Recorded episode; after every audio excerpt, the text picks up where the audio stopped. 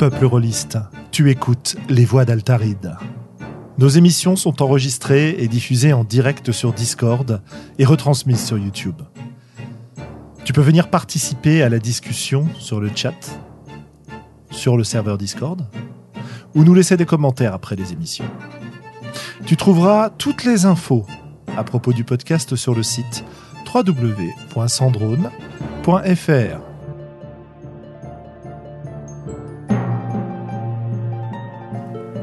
Bonne écoute.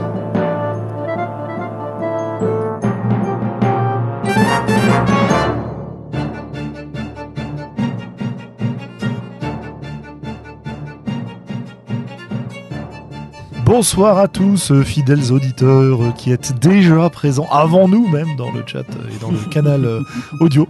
Bravo, vous êtes formidables. Vous aurez un bon point. Et, et oui, et oui, euh, que voulez-vous? La période bénie euh, des stages d'étudiants étant finie, je reprends mon habit de prof. euh. Bref. Euh, ce soir, bienvenue pour le numéro 76 des Voix d'Altaride. Avec Sandra que vous avez pu entendre en solo. Avec Globo, l'ami de la technique. Hello Et Callisto, dont le nom rime avec Globo, et c'est déjà pas une mince affaire. Merci. Bah, je suis encore un petit peu dans les ajustements techniques. Voilà, voilà. Eh ben, on te laisse le temps. Morgane devrait nous rejoindre euh, d'ici peu. Et euh, on, va pouvoir, euh, on va pouvoir vous retrouver avec grand, grand, grand plaisir. Euh, bah écoutez, euh, que dire Est-ce qu'on a des news? Là, je suis en train de chercher de mon côté. Pas vraiment depuis la dernière fois, en fait. hein. Ouais, moi j'ai j'ai pas l'impression d'en avoir beaucoup non plus, donc euh, Bah voilà. calme. Sandra, de ton côté Hum, J'ai lu un article récemment euh, qui parle d'une personne qui avait été qui était présente lors de la conférence euh, aux Utopiales donnée sur Soigné par le jeu et le retour était euh, sympathique à lire. Donc euh, juste ça ma nouveauté. Ah bah oui, oui, oui, effectivement, voilà, ça on peut le dire. La plupart des conférences euh, des Utopiales sont désormais disponibles sur le site ActuSF. Vous pourrez aller écouter nos douces voix. Alors, euh, soigné par le jeu est-elle accessible? Tu as vérifié ou pas, Sandra? Non, non, euh, je vérifie puisque j'ai des gens qui me menacent régulièrement pour que je vérifie. Mais jouer sur meneur et vérifier et sur le site. Par contre, le site ActuSF en ce moment est un petit peu HS aujourd'hui et la conférence, enfin la table ronde soignée par le jeu n'est pas disponible. Oh, Elle le sera sous peu, j'en suis sûr.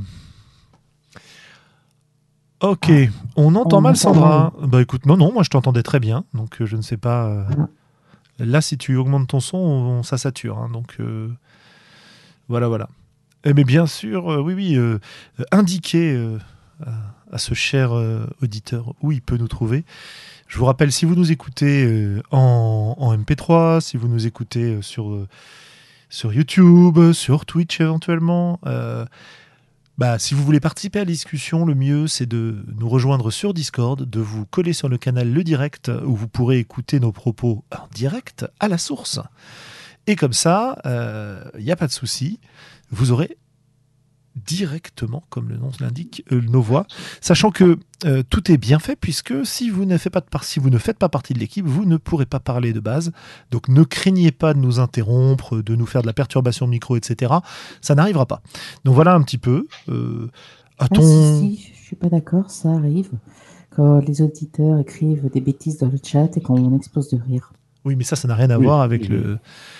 Ça, c'est pas tricher. Ça n'a rien à voir avec le micro, en fait.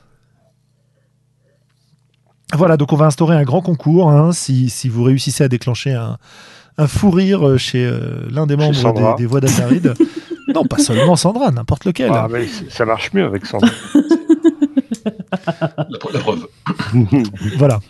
Bon, trêve de plaisanterie et de, Et de Bill Vezet. de, de billevesée et de bagnodage. Allons directement, directement parler de notre sujet, je pense. À moins qu'il vous y ait quelque chose à, à, à mettre en avant, euh, comme euh, Sandra et, et le fameux article qui lui a fait bien plaisir sur une table ronde exceptionnelle. Non? Mm, Non. Cal? Non, rien spécial. Ok, parfait. Alors on enchaîne. Faire rire Globo, il y a du challenge, ouais Morgan, il y a du challenge. ah voilà, je, je, je, je vois Morgan sur le canal, euh, le direct. Pour l'instant son micro est coupé, mais il ne va pas tarder à pouvoir nous parler, peut-être télépathiquement, qui sait. Et bien justement, télépathiquement, voilà un super pouvoir, ce qui me fait une transition absolument pas habile vers le sujet du soir. On va parler de super-héros ce soir, et en particulier, on s'interroge sur ce qui fait euh, d'un super-héros bah, un super-héros par rapport au perso qu'on joue d'habitude en jeu de rôle. Donc euh, on va essayer d'examiner un petit peu tout ça, et on va commencer, euh, comme il se doit, par peut-être une définition, ou en tout cas euh, ce qui fait un super-héros dans la culture, la pop culture, euh, et le- les comics en particulier, euh, à travers les âges, parce que la définition, finalement, j'ai l'impression qu'elle change un peu au cours du temps. À la base, un super-héros, on va le présenter. Alors, j'ai lu euh, plusieurs définitions, euh, que ce soit sur Wikipédia ou ailleurs, euh, qui, nous définissent le super-héros comme un personnage qui, alors, en général, a des pouvoirs surhumains, qu'on appelle super-pouvoirs, mais pas toujours, qui, en général, porte un costume, mais pas toujours, et qui, en général, lutte pour la justice, mais pas toujours. Du coup, bah, je suis un peu paumé, quoi. Alors, c'est quoi un super-héros Dites-moi, les amis? Déjà, c'est un mec balèze. C'est forcément un mec? Oh non, non, c'est un mec au sens, euh, au sens euh, générique, quoi. Une personne, tu veux dire? Voilà, voilà, voilà. Quelque, on, on pourrait même dire quelque chose. Une créature, Une créature. Oui, un, un être. Voilà. un être. Oui, voilà. Et, et encore, même peut-être qu'un être, c'est peut-être, c'est peut-être trop restrictif encore. Tu as raison. Ouais. Enfin, c'est, c'est un truc balèze, quoi. C'est sûr. Mhm. Parce que dans les, dans les univers de super-héros, on a des choses qui ne sont pas des êtres, mais qui ne sont pas nécessairement euh, voilà, ce qu'on Voilà, va appeler voilà. les fameux héros. Quoi. Voilà, Parce qu'il y a- voilà, il, y a, il y a beaucoup d'êtres extraordinaires, mais ce qui va distinguer euh, ce, qu'on va, ce dont on va suivre l'histoire, les héros, justement, c'est parce qu'ils sont censés avoir un comportement héroïque. Donc quelque chose qui va euh, les pousser à des actes, enfin, le- le- qui va découler des actions et des choix qu'ils font euh, que le commun du mortel ne ferait pas. Certes, ils ont peut-être les, outils pour le faire. Euh, il y a une énorme différence de puissance en fait entre les différentes catégories de super-héros. Euh, bah, du, Spider-Man, bon, qui est déjà quand même bien bourrin, ou même d'un Daredevil qui a juste un, sens surdéveloppé en fait, mais qui n'a pas grand-chose de plus, bon, un entraînement physique et sportif de haut niveau, etc. On va avoir donc du street level, et en fait, on va monter progressivement jusqu'à des, des, des, niveaux de puissance où les gens vont plutôt couvrir, euh, on va dire, le monde entier en termes de puissance, où généralement, même si le monde entier, c'est souvent résumé à l'Amérique. Euh, c'est vrai. Mais oui, qu'y a-t-il d'autre à part l'Amérique euh...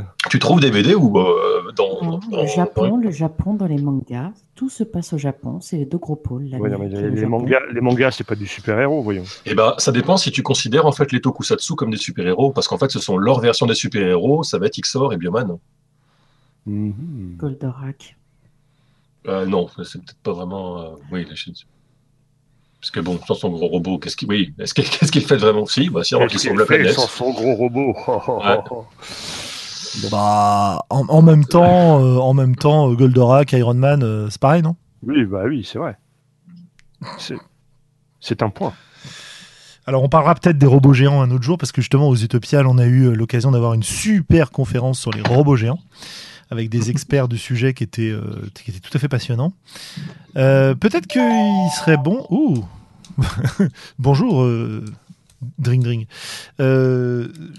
Peut-être serait-il bon d'aborder un petit peu la façon dont les comics ont abordé le, le genre de super-héros à travers les âges, parce que Callisto, tu nous avais fait un, un super résumé par écrit Ouais, de, tout ça, un micro-plan ouais, sur, le, Ouais. sur le sujet. Et, euh, et je trouve ça assez intéressant parce que bah, on change un peu de perspective en fait en fonction de l'époque. Alors, ça, on- on- ça, va- ça ne va vraiment pas être un truc détaillé parce que tout est lié à énormément de choses euh, et aux histoires de la euh, publication euh, du support papier en fait en lui-même. hein. Donc, c'est quelque chose d'assez complexe. Euh, je terminais juste sur les super-héros. Là, il y avait un peu euh, ceux d'un niveau, euh, on appeler Justice League, Avengers et autres, où en fait là, on se retrouve très fréquemment avec ce qu'on va qualifier de panthéon, c'est-à-dire qu'on va retrouver des archétypes de super-héros. Euh, de ce niveau de puissance et on est quasiment dans une, une, mythologie. Euh, euh, et si on a très souvent en fait dans les comics des, des, relectures, c'est-à-dire on reprend tel personnage, mais dans tel univers alternatif ou avec tel petit changement, etc. Pour moi, en fait, c'est quelque chose qui serait extrêmement proche de la, la, relecture de mythes anciens, en fait, quelque part. La réécriture, en fait, on prend les mêmes thèmes, on prend les mêmes morales, on prend les mêmes types d'acteurs, mais on change des petits détails pour voir comment les choses vont évoluer. Euh, ça, c'est quelque chose qui est beaucoup plus, euh, beaucoup plus euh, euh moderne, mais qui puisse son, son, son, inspiration dans le fait que les, euh, dans le fait qu'il y a eu des, des, multiples éditions en fait des super-héros. On oui, commence un petit peu avec le tout ce qui est des magazines pulp en fait, donc dans les années 30. Donc euh, le cousin des Conan le barbare et compagnie, etc. Ça va être des hommes euh, dans cette période un peu de crise, euh, des hommes qui vont aller affronter des gangsters et plus tard du nazi. Euh, on est on est pas vraiment dans donc c'est l'ère des mystères humaines. Euh, c'est peut-être pas vraiment en fait des super-héros encore parce que au mieux ils ont euh, un petit truc différent par rapport au par rapport à l'être humain normal. Par exemple, on peut avoir un espèce de proto Iron Man en fait, le gars qui va être un espèce de capitaine d'industrie et qui va avoir un esprit ingénieux et compagnie. Et peut-être que son seul pouvoir entre guillemets c'est qu'il a genre un, un zeppelin ou une connerie comme ça. Euh, on va pouvoir avoir des personnages du style euh, le gars qui a été suivre un enseignement mystique euh, dans le fin fond de l'Inde et qui a deux trois pouvoirs de fakir ou simplement un don de, contor de contorsionnisme ou un truc de ce style-là, donc des choses assez light. Et ces gars-là, généralement, on va être dans un héroïsme au final bah, assez noir, assez dérivé des, des, de tout ce qui est histoire de détective, qui vont pas hésiter à aller flinguer les méchants, quoi. Non, parce que généralement, ouais. leur arme, c'est leur point. Les Two-Fisted Tales ont un petit peu ce côté-là. Euh, mais de l'autre côté, très souvent, des personnages comme The Shadow euh, vont, euh, vont, vont flinguer l'ennemi. Ce qui va changer les choses, c'est 1939, en fait. Donc, on a la guerre d'une part, et en fait, on a l'apparition d'un Superman, euh, qui va créer en fait ce qu'on va appeler le Golden Age des comics. C'est pas 28 euh, Superman? Ah. 1928 Eh ben, check, check. Check, check. Ouais. Tiens, bah, pendant, pendant que vous vérifiez, ouais. euh, la première époque, euh, est-ce que tu as des jeux qui, euh, qui, te, qui permettent de jouer ça en fait? Moi j'ai un jeu qui me vient en tête, c'est euh, Avant ouais. Adventure de, de fait, ouais. White Wolf autrefois, donc le, dans le oh zut, la trilogie Eon, ça s'appelle maintenant, je crois qu'ils vont le ressortir plus ou moins chez Onyx Path. C'était mmh. une trilogie de jeux hein, qui commençait donc avec ces, ces super-héros, enfin ces héros de ce type-là dans, bah, dans ces époques-là, hein, euh, entre les années 20 et les ouais, années 40. Quoi. Ouais, c'est vraiment ce truc-là. Hein. Et, puis, euh, et puis évolution derrière vers euh, Aberrant, dont on reparlera parce que c'est un niveau de pouvoir complètement différent, et, et Trinity qui propose de jouer carrément de la SF. Voilà, petite, ouais, parenthèse, petite parenthèse. Ouais, bah, c'est tout à fait. Euh, je, je, je, je, savais que tu en parlerais. Donc... Évidemment. Chacun son domaine. Hein. Euh, non, moi, j'ai un jeu, mais qui est pas bien terrible, s'appelle euh, Davy Beauchamp's Amazing Pulp Adventure, ce qui a juste l'avantage, en fait, de, euh, de lister vraiment tout ce qui se fait en archétype, tant au niveau des héros qu'au niveau des, euh, des trucs monstrueux qu'ils vont pouvoir rencontrer. Quoi. Et, ouais. voilà. Mais, mais c'est pas un truc qui est extrêmement, extrêmement développé. en un sens, peut-être que la brigade chimérique, oui, qui, se, euh... qui, se, qui, se, pose un petit peu dans un contexte euh, entre les deux guerres, si je me rappelle bien, est un petit peu dans cette mouvance-là, ben, qu'on puisse avoir des trucs un petit peu plus surnaturels. Euh... Ouais, c'est carrément plus, euh, c'est carrément plus étendu le, le, niveau de pouvoir. Ouais, il y a, y a un petit peu de tout, mais en fait, si tu regardes des personnages comme le Nyctalope, ton pouvoir, oui. c'est voir dans le noir. Oui, c'est vrai, c'est bon, vrai. Avec, et encore avec des lunettes, je crois. Bon, on, est, on, on retrouve un petit peu. C'est vrai, c'est vrai, c'est vrai. Mais moi, j'ai souvenir de, de, trucs plus balèzes en rapport avec le radium, etc. C'est pour ça, ça m'avait plus marqué. Euh, juste un truc sur Adventure euh, avant de, d'enchaîner donc sur euh, la deuxième époque, puisque Marc, bah, des aventureux, nous dit que Superman a été créé en janvier 1933 par le scénariste américain oui. Jerry Siegel et le dessinateur ah, canadien Joe, Joe Shuster.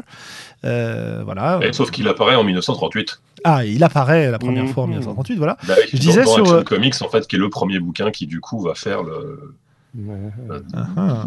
dire un petit peu voilà le, le, début du Golden Age en fait après c'est un peu des périodes de 15 ans comme on va ouais, voir, voilà et Adventure je disais c'est quand même un des premiers jeux que j'ai vu qui te propose une narration partagée à certains moments par la dépense de points euh, de la part du joueur pour faire ce qu'ils appellent du dramatic editing et, ah, oui. et, euh, et, de euh, créer quand tu vas mourir tu peux créer un cliffhanger euh, tu peux modifier la scène alors ça a un coût en termes de en termes de, de perso. Hein. Euh, ça te coûte des points de je sais plus quoi, euh, d'héroïsme en gros quoi.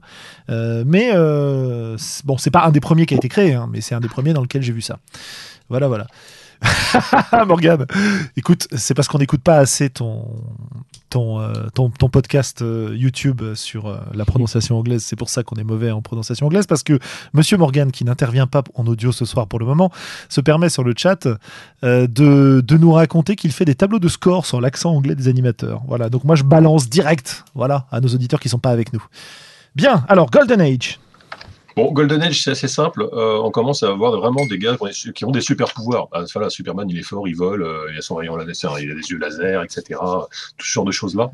Et, euh, et donc, on va voir apparaître pas mal de héros qui vont euh, avoir un avantage. Euh, c'est qu'auparavant, on avait euh, surtout du petit malfrat comme, comme cible. euh, ou du, du vil criminel, etc. Et éventuellement un peu de Roland nazi, etc. Mais là, c'est clair, on a, on a, c'est la Seconde Guerre mondiale, donc on a un ennemi sur qui taper. Euh, c'est- l'ami Germain. Et, euh, et donc ça va focaliser pendant pas mal de temps euh, ces comics qui peuvent être assez bon enfant dans l'ensemble. Euh, 15 ans plus tard, donc là à peu près vers 1955 approximativement, hein, on va, ça se vend plus aussi bien. Bah, les gens ils sont euh, rentrés, hein, la guerre c'est fini. euh, bon bah on a épuisé un petit peu tous les sujets et en fait on va passer dans un Silver Age avec euh, bah, la nouvelle peur un petit peu. on est, bah, on- c'est plus l'allemand le, le grand méchant maintenant, c'est c'est l'ami communiste en fait qui fait un petit peu peur, la guerre froide et compagnie, etc. euh, le contexte atomique. Et là, on va avoir une explosion en fait des super-héros au sens vraiment euh, une multiplication et euh, surtout beaucoup plus des pouvoirs généralement beaucoup plus euh, démesurés que ce qu'on avait vu auparavant. On pense bien sûr à Superman, euh, Batman et Wonder Woman qui vont avoir été parmi les premiers chez DC, mais euh, assez rapidement, en fait, c'est le groupe de l'époque, le groupe de référence, ça va pas vraiment être la Justice League, mais la, société de justice, avec des gars qui, des fois, effectivement, ont comme seul pouvoir de faire de, la boxe ou, des trucs qui sont pas énormes, énormes, quoi.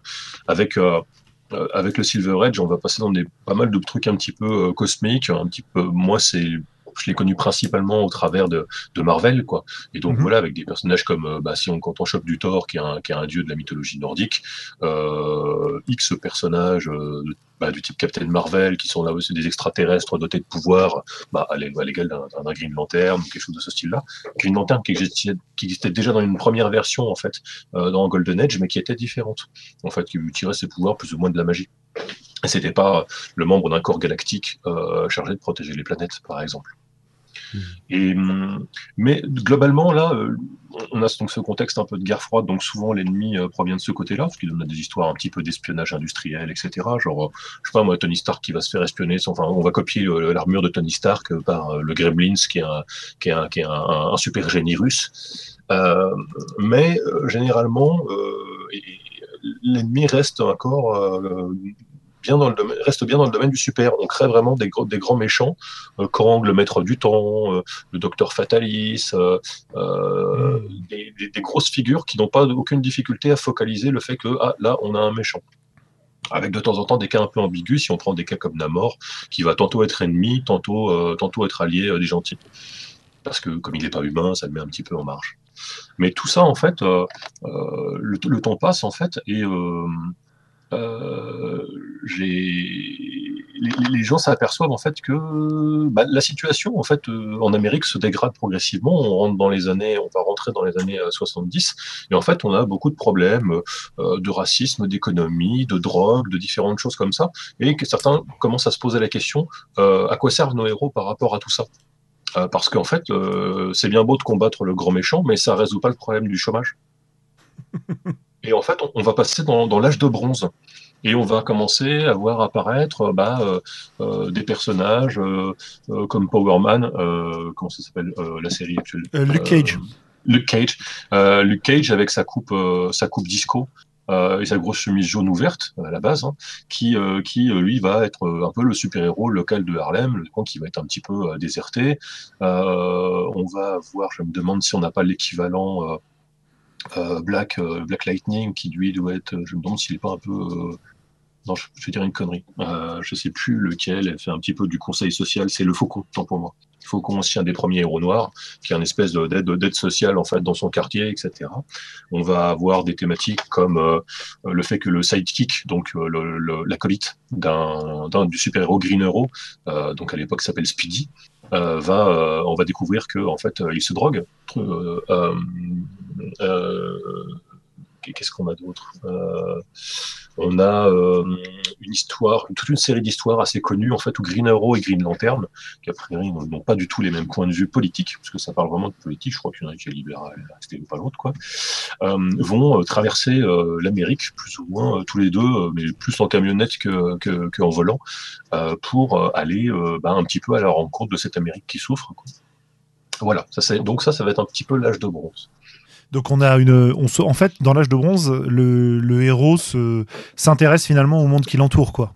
C'est ça. Et euh, donc on pose des questions justement là un petit peu sur bah, le- ce fameux héroïsme en fait, euh, en quoi, euh, quel est son impact en fait sur le sur le sur le sur le quotidien quoi. Euh, et après, donc l'époque sur laquelle la plupart d'entre nous, en fait, au final, ont, ont, ont découvert les comics, les années 90.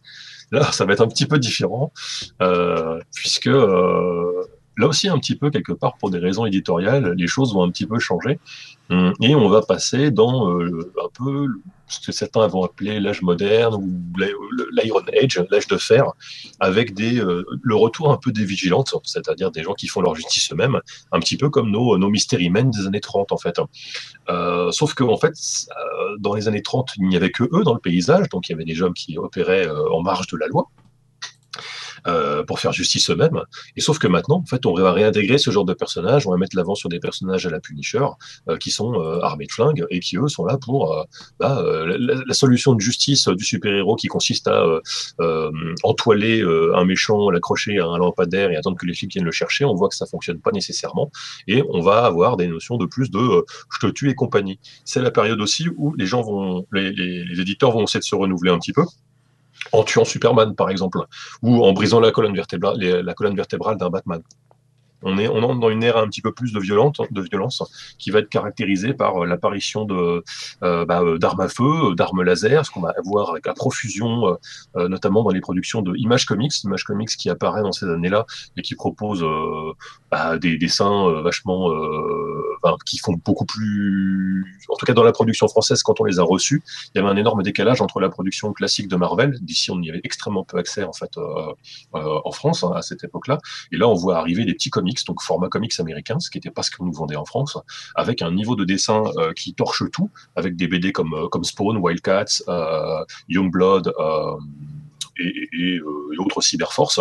Et là, on a nos personnages avec des grosses armures, des flingues de partout et des pochettes. Pochettes, c'est très important.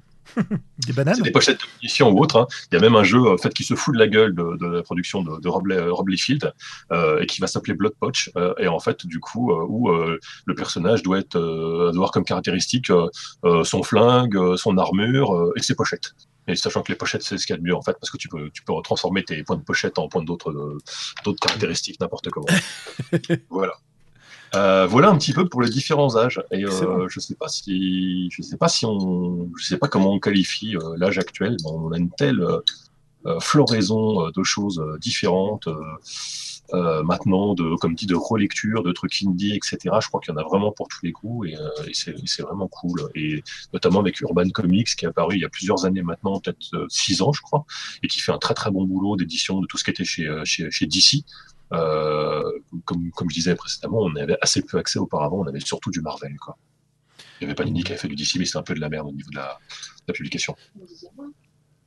Ouais, et puis on a, on a aussi tout un tas d'anti-héros qui apparaissent comme euh, euh, Lobo par exemple, ou, ou toute la toute la, comment dire, la, la production de 2000 AD avec Judge Dredd, etc., qui sont,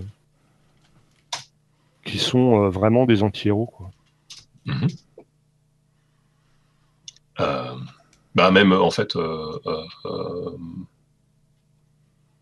Et, et je sais pas, tu vois, je sais pas si on peut les reclasser dans la, dans cette. euh, alors, Enfin, moi, moi, j'a- moi, j'arrive à classer quand même AD 2000, euh, enfin 2000 AD euh, dans du, dans du comics euh, version américaine, même s'ils sont. Ouais, ouais, c'est un peu. Ce qui est c'est une, espèce de truc un petit peu, euh, un petit peu à, part, en fait, mais qui fait tout à fait sa place là-dedans. Sauf que nous, on l'a pas connu par un schéma de, de, diffusion classique de comics. On l'a connu mm. seulement sous forme de BD. Des intégrales de Judge Dredd, en fait, elles sont sorties il y a, peut-être. Ou de Slane, ou de. 6-7 ans. Comme ça. Tout à fait, ouais. Slane qui avait vraiment aussi un, tiens, bah, qui a complètement sa part dans les comics, mais qui du coup, pour le, pour le coup, on n'est ni dans le super, ni dans, ni dans l'héroïque, quoi. Mais on est tout à fait dans du comics, il hein, n'y a pas de, pas de souci avec ça. Hein. C'est marrant parce que quand je repense à la hum, définition préalable que je donnais du, du super-héros, je retrouve les éléments sur lesquels on dit toujours il peut être ça, mais pas forcément, dans chacun de ces âges un peu, tu vois. Euh, j'ai l'impression que la première époque, c'est l'essor du côté justicier du super-héros, que le Golden Age, c'est le moment où vont apparaître les, les, ennemis, les super-vilains, quoi, euh, pour le caractériser. Euh, le Silver Age, c'est l'explosion des pouvoirs. le mm. Bronze Age, ça va donner place à un truc que j'avais noté en marge, qui est quelque part le monologue de héros torturés, quoi. ouais. et puis l'Iron Age, finalement, ce qui fait le héros dans l'Iron Age, c'est presque son costume en fait, parce que si tu vires le costume, euh, bah c'est pas forcément un, justicier, ou alors euh, il y a une version de la justice qui est relativement violente. Il n'a pas forcément de pouvoir. Euh, il utilise la technologie autour de lui, etc., etc. Quoi. Je ne sais pas comment c'est classifié, mais par exemple, si on prend Kikas, que ce soit la vidéo bien sûr, ouais le gamin qui a pas grand chose, il y a juste le petit truc en plus, etc. C'est surtout ce qu'il va décider de faire de sa vie, souvent un peu plus connement. Alors, c'est un peu, il est un peu plus con peut-être dans la BD que dans le la série, que dans le film. Mais euh, voilà, c'est ça qui son, son, choix, c'est pas pas vraiment un super, mais c'est effectivement ses comportements, son choix d'être héroïque et de se mettre en danger pour essayer d'améliorer les choses, euh, fait de lui un super héros quoi. Ok, ok. Bon, bah ça nous fait une bonne, euh, une bonne classification ça fait une bonne accroche surtout parce que euh, un, un, jeu de, comme on a vu justement toutes ces différentes facettes, et en fait on peut avoir des équipes dans lesquels on va se retrouver avec des, gens euh, axés sur ces différentes facettes. Euh, une équipe avec un pseudo vigilante, avec un pseudo euh, Hawkeye ou, ou, Green Arrow qui va, qui va au final n'être qu'un humain très doué avec des armes, mais qui ne peut pas respirer dans l'espace, endurer des coups surpuissants ou quoi que ce soit, et en même temps avoir un dieu autour de la table, etc. C'est quelque chose en fait qu'il va falloir se poser comme question quand on va, quand on va avoir un jeu de super-héros. Comment est-ce que je pour équilibrer en fait tous ces, héros-là Est-ce que je vais décider de, brider mécaniquement en fonction de certaines catégories? Vous ne jouez que des personnages de niveau street level, comme dans Mutant Mastermind par exemple, ce qui veut dire que euh, vos caractéristiques vont être capées à un certain niveau, avec un certain nombre de points en fait à distribuer, etc. Euh...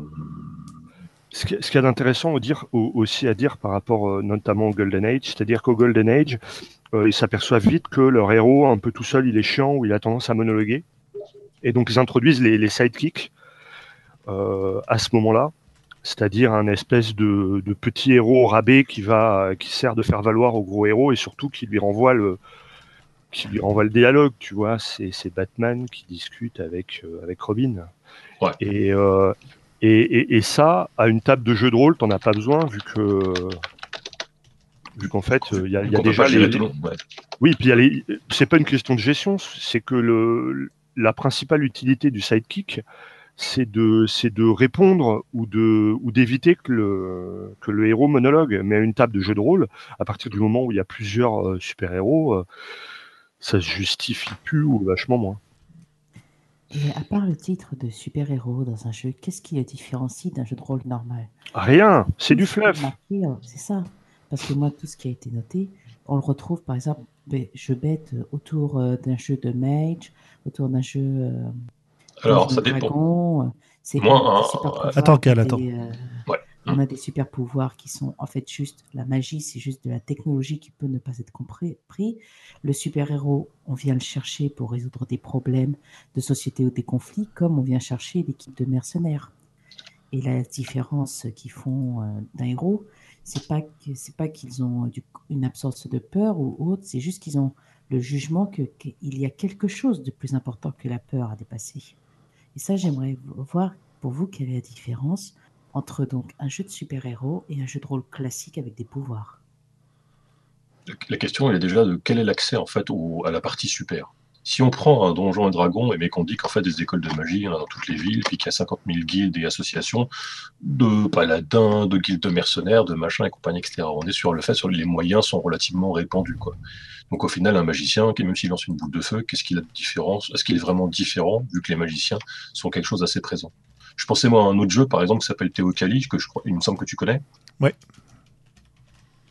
Théocali, le jeu plus pseudo, euh, on va dire, euh, méso-américain, et dans lequel, si je dis pas de bêtises, les personnages sont un peu des élus de Dieu, puisqu'ils qui leur donnent des pouvoirs, en fait, enfin des, dieux, des espèces d'esprits, en fait, euh, venus dans leur passé. Et là, les personnages sont reconnus comme étant un pouvoir qui n'est pas, le, qui n'est pas la norme.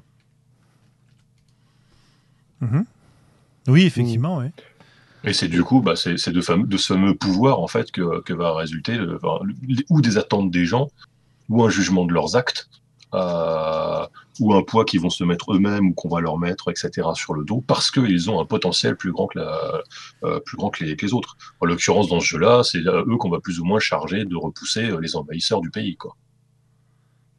Mais si, je reviens sur mon expérience à moi de jeu à très haut niveau à Donjons et Dragons, euh, franchement, entre une partie niveau 25-30 Donjons et Dragons, quelle que soit l'édition, et une partie de Marvel, il n'y a pas grande différence. Quoi. Euh, Les enjeux, ils sont planétaires, euh, tu fracasses une ville d'un coup de poing. euh, Enfin, je veux dire, tu fais des trucs de dingue, tu te téléportes, tu ramènes des gens à la vie, tu... euh, etc., etc. Donc euh, c'est vrai, si tu veux, que euh, de ce point de vue-là, euh, le ressenti, il est un peu le même, quoi. Pour moi, il y a une différence relativement importante entre les deux. C'est qu'un perso de donjon qui en arrive à ce niveau-là, il a appris finalement euh, tout ce qu'il sait faire. Ses pouvoirs, il les a acquis petit à petit, tu vois. Alors que dans un jeu de super-héros, euh, tel que je les ai vécus très souvent, ouais, c'est pas forcément tu nais avec, parce que tu as différentes histoires d'origine, si tu veux. Mais tu te retrouves souvent, euh, comment dire, tu te retrouves souvent au- avant le début du jeu avec. Et t'as pas cette explication de long apprentissage. Alors évidemment, il y a toujours des exceptions. Mmh. hein. Il y a des jeux où tu vas acheter des pouvoirs petit à petit, etc., etc., et développer ton personnage. Mais pour moi, il y a, une- il y a peut-être une différence euh, importante de ce point de vue-là. Ton perso, quand tu joues dans un jeu de super-héros, souvent, en tout cas euh, tel que je m'en souviens de, de- des parties que j'ai faites, euh, bah, il va constitutivement avoir ces pouvoirs-là. Alors que Mhm. Dans d'autres jeux où tu joues des héros euh, magiciens, euh, des guerriers très puissants, etc., tu as vraiment l'idée que euh, c'est la construction initiatique du perso qui a mené à, à ce, niveau de puissance. Alors, c'est. Est-ce que ça se ressent vraiment en jeu? Moi, je pense que c'est quelque chose que j'ai en tête au fond, mais au final, je suis pas bien sûr que, que ça joue beaucoup, quoi. Moi, je vois pas trop. le- Moi, j'ai. Ouais, effectivement, je vois ce que tu veux dire, mais en, en termes de ressenti et d'ambiance à la table, euh, peut-être que quand tu joues à très très haut niveau à Donjons et Dragons, tu te la pètes plus. Qu'est-ce que tu joues. T'as as une, certaine maîtrise des règles et compagnie, etc. Oui, et puis puis il y a un côté, il y a un côté sans doute beaucoup plus frime parce que effectivement, Ouais. souvent les personnages sont plus installés. Et justement, Mais, quel, est, euh, quel est le risque? Qu'est-ce qui fait que le personnage est héroïque? Qu'est-ce que lui, il risque? Bien sûr. Parce qu'on a parlé d'enjeux, que la planète va sauter, compagnie, etc. Mais lui, en fait, en dehors de ça, euh, quel, est- quel est le choix que fait, fait le héros? Qu'est-ce qu'il sacrifie, en fait? Pourquoi, pourquoi il se fait autant chier euh, Non, mais ça, en fait, euh, à partir du moment où tu n'es pas devant une. de sauver la ville ou sauver ton, ou sauver ton couple. Sauver ta grand-mère malade qui est prise sur le, sous, sous la voiture qui a été retournée par le criminel. Euh, ou t'assurer que le criminel va bien être amené dans la prison spéciale pour super vilain parce qu'il n'y a que toi qui peux l'emmener. Ah, t'as as une histoire de contraste alors, pas seulement une histoire de Là, je, suis en, je suis en train de là de pas parler des enjeux parce que l'enjeu et la puissance c'est quelque chose. On a vu tout à l'heure hein, street level, galactique et compagnie, etc. Euh, mais euh, qu'est-ce qui fait que le personnage, à son échelle, va être héroïque? Quels vont être ses sacrifices quoi? Ouais, mais il n'y a pas que ça. J'ai l'impression dans ce que tu nous Ah, décris. Non, bah évidemment, il y a évidemment qu'il n'y a pas que ça.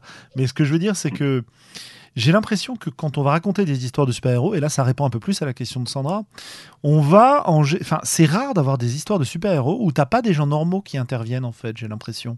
Que ce soit en tant que victime que tu dois sauver, que ce soit en tant que chose qui concerne ton perso, Euh, dans Donjon à très haut niveau, le Pékin de base, t'en as rien à foutre. Tu, tu joues au niveau des dieux et euh, si tu sauves, c'est un royaume, quoi. C'est pas des gens. Donc, Mhm. euh, je me, tu vois, je me, je me demande là si on verrait pas à ce niveau-là euh, une, un- une vraie différence entre les, types de jeux. Euh, le super-héros comparé au normal pour encore exalter sa puissance et sa nature héroïque, alors que le, héros euh, donjonesque, on va plutôt être dans des histoires euh, de fantasy mythologique dans lesquelles on n'a pas forcément le retour à la réalité avant la fin de l'aventure, quoi.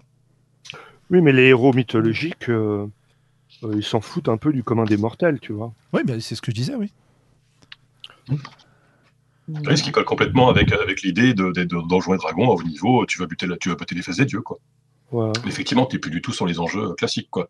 On n'est pas sur des enjeux du style, euh, le super vilain a tué ta femme, qu'est-ce que tu fais?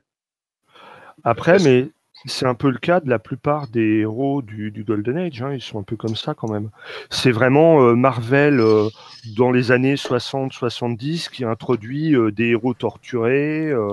Ouais, c'est Sil- c'est Silver Edge et puis bah, Stan Lee, mine de Ouais. rien, qui va avec, avec des personnages comme les. bah, le premier, c'est Spider-Man avec voilà. En, en fait, souvent, ce que va rajouter Marvel à ce niveau-là, c'est que c'est un peu. C'est la faute des gens s'ils ont récupéré ses pouvoirs. Les, les 4 Fantastiques, c'est parce qu'ils ont décidé d'aller euh, de monter dans leur, euh, dans leur fusée spatiale et qu'au final ils se sont retrouvés exposés à des rayons gamma, ce qui devait être un risque plus ou moins calculé, enfin plus ou moins possible, un truc comme ça. Il y a, je- de mémoire, il y a un petit peu cette notion-là en fait. Il y a toujours un peu une responsabilité quelque part de, du, euh, de, de certains, de certains héros de cette époque-là. Quoi. Ouais, et, puis, possible, ouais. puis- et puis ils ont une vie prosaïque euh, qui leur pose problème, quoi. Bah, parce que sinon, en fait, euh, tu te retrouves avec le même cas que le fameux joueur qui ne veut aucune attache euh, pour que le MJ n'ait aucune, aucune prise sur lui. Aucune prise sur lui. ouais. Ouais. Sauf que ce héros seul, en fait, bah, il pète un câble, en fait. Donc, théoriquement, il devient fou. Donc, et, et du coup, il, il franchit la barrière et il passe de l'autre côté. C'est ça, l'héroïsme aussi. C'est qu'est-ce qui fait que tu vas rester dans le rang? Qu'est-ce qui fait qu'on va pouvoir te continuer à te qualifier un héros? Est-ce que euh, si, si, si les héros ne tuent pas, euh, euh, est-ce qu'un meurtre de robot de Donjons et Dragons peut être considéré comme un héros? Parce qu'en fait, tout ce qu'il fait, c'est massacrer les gens et massacrer le problème, mais sans le résoudre le problème à la source. Si le Ça, problème c'est la pauvreté chez les gobelins et que c'est à cause de ça qu'ils veulent conquérir le pays voisin, etc., c'est pas en les butant qu'on va résoudre le problème, car ils se reproduisent bien trop vite. Ah ouais. Qu'est-ce que t'en Et, penses, et si tu veux, Non, j'ai- j'allais dire en fait, euh, la grosse différence que je vois, c'est que dans un jeu comme Donjons et Dragons, les héros, les héros entre guillemets, avancent, avancent à visage découvert. Parce qu'ils, c'est justement via les enjeux, ils ont appris à progresser et ils sont euh, connus. C'est toujours eux qu'on va chercher pour voir, mais ils sont connus. Tandis que souvent, dans les jeux de super-héros, la véritable identité du héros fait partie propre de son identité de super-héros, n'est souvent pas révélée. Ça et le collant. euh, le collant avec le slip par-dessus, c'est Ouais. souvent ça qu'on voit comme contraste. Parce que, parce que ça, ça colle vraiment avec ce qu'on a expliqué auparavant, parce qu'en fait, euh, l'équipe d'aventuriers, déjà par définition des aventuriers de Donjons et Dragons, un aventurier, c'est quelqu'un qui au final n'est pas très bien intégré, pour diverses raisons, n'est pas très bien intégré dans la société. quoi. C'est quand même quelqu'un qui a refusé d'être paysan ou de payer ses taxes au seigneur, ou un truc de ce style-là, la plupart du temps. Mm. C'est une question que j'ai toujours posée quand je fais un jeu d'aventurier, c'est OK, pourquoi tu as rejeté ta culture? Pourquoi tu as rejeté ton métier? Pourquoi tu veux pas faire ce que... euh, c'est plus Sword and Sorcery comme idée. Mais en fait, on a cette idée que les gens, en fait, ont refusé de rentrer dans le moule. Donc, quelque part, en fait, on est content de t'avoir en tant que héros du village, mais à la fin, bon, tu vas pas, tu vas pas venir, euh, tu vas pas venir euh, te faire ton petit cottage au bout du village. Et en fait, au final, des orques, des seigneurs orques maintenant veulent te défier pour savoir lequel est le plus fort, car tu es un grand guerrier niveau 9. Et du coup, ils ravagent tout le village, tout ça parce que toi, t'es venu euh, te, te planter là en, en faisant style, t'allais devenir forgeron. Et, de la même manière, en fait, comme on le disait, les gens ils bougent, ils évoluent et compagnie, etc. Et en dehors de certains jeux, on va pas trop mettre l'accent sur euh, la, famille du héros, quoi. Est-ce qu'il a des enfants, des machins et compagnie? Et à ce moment-là, le grand sorcier, bah, s'il veut flinguer le héros, qu'est-ce qu'il fait? Bah, il tue sa femme bien aimée et son enfant, quoi. Avec un petit sortilège, en étant à 300 km de là, et le héros s'effondre complètement, euh, euh, complètement bah, effondré justement. Ces trucs-là, on les a pas en fait, parce que c'est pas sur ça qu'on met euh, on met l'accent. Mais si du coup il avait ça, si on avait ce danger que euh, attention, si vous êtes un héros et que vous allez taper dans les donjons, et bah le grand machin dieu des donjons va vous maudire, euh, va, va s'en prendre à votre famille, etc. Bah là, on aurait des personnages masqués. Parce qu'on n'a pas, on n'a pas ces représailles en fait. pas. Voilà. L'autre chose qu'il faut dire, c'est que le super héros, euh, il arrête les super vilains, mais absolument pas en respectant la loi. Ah C'est-à-dire que quand il a détruit la moitié de New York, euh, personne vient lui présenter l'addition, personne vient lui dire euh, et toi aussi ce serait bien que tu ailles en prison parce que là franchement il y a des dommages collatéraux et pas qu'un peu. C'est quelque chose que tu vas voir apparaître hein. quand si on prend par exemple le jeu de rôle Brave New World qui était avec un système qui était un petit peu dérivé dans Deadlands à l'époque. on a ce côté qu'on va retrouver dans beaucoup de bandes dessinées euh, style Civil War, etc. Bon, même maintenant, euh, qui, qui, est passé en film chez Marvel pour, pour ceux qui connaissaient pas la, la BD, mais c'est quelque chose d'assez fréquent de retrouver euh, un pouvoir qui va vouloir justement contrôler les super, les, les, les référencer, les répertorier, voire les utiliser directement et s'assurer en fait de leur service. Et donc, ils vont mettre le héros de base qui veut faire la justice en dehors de ce système, qui vont le positionner directement comme un rebelle, de la même manière que les rebelles de Star Wars combattent l'Empire. Ouais, et puis je sais plus dans quel jeu euh, on avait joué ça. Je crois que c'était une de tes versions de super-héros. Euh... Oui, j'ai en parlé, ouais. C'est dans, dans, Powers for Goods, en fait, où j'avais fait un petit. Euh, c'est un petit jeu de Sedge Lotora à la base qui n'a jamais vraiment été fini, mais euh, qui présentait deux, trois mécaniques intéressantes. Et en fait, quelque chose que j'avais rajouté, c'était la notion que au lieu de faire comme dans tous les jeux de rôle où euh, ah bah fais le plus gros chiffre pour dépasser la difficulté, la question était en fait de faire vraiment au plus proche possible de la cible, parce qu'en fait, si tu allais beaucoup trop haut, ça voulait dire que tu faisais des dégâts collatéraux. C'est-à-dire qu'en gros, ouais, tu, vas, tu, tu, ne mesures pas ta force et compagnie, etc. Le problème permanent d'un Superman, qui va être extrêmement content et limite trouver ça jouissif quand il va pouvoir avoir, pour les premières fois, euh, des méchants de son calibre sur lesquels il va pouvoir taper toutes ses forces sans s'inquiéter de ce qu'il va détruire autour ou de s'il va, va exterminer la personne en face. Quoi.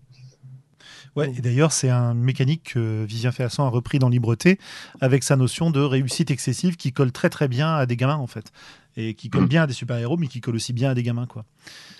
Et du coup, euh, moi, l'idée dans ce mécanisme-là, c'était de dire, euh, tu jettes tes dés, tu fais un certain, tu, tu, tu, obtiens un certain résultat, mais tu vas pouvoir en fait moduler ton résultat par des actions après coup. Et les actions après coup, c'est lesquelles? C'était les actions en fait typiques des super-héros, c'est-à-dire que tu pouvais avoir une bulle de pensée. Donc tu nous dis ce que tu penses à ce moment-là, genre oh mais non, ce n'est pas possible, etc.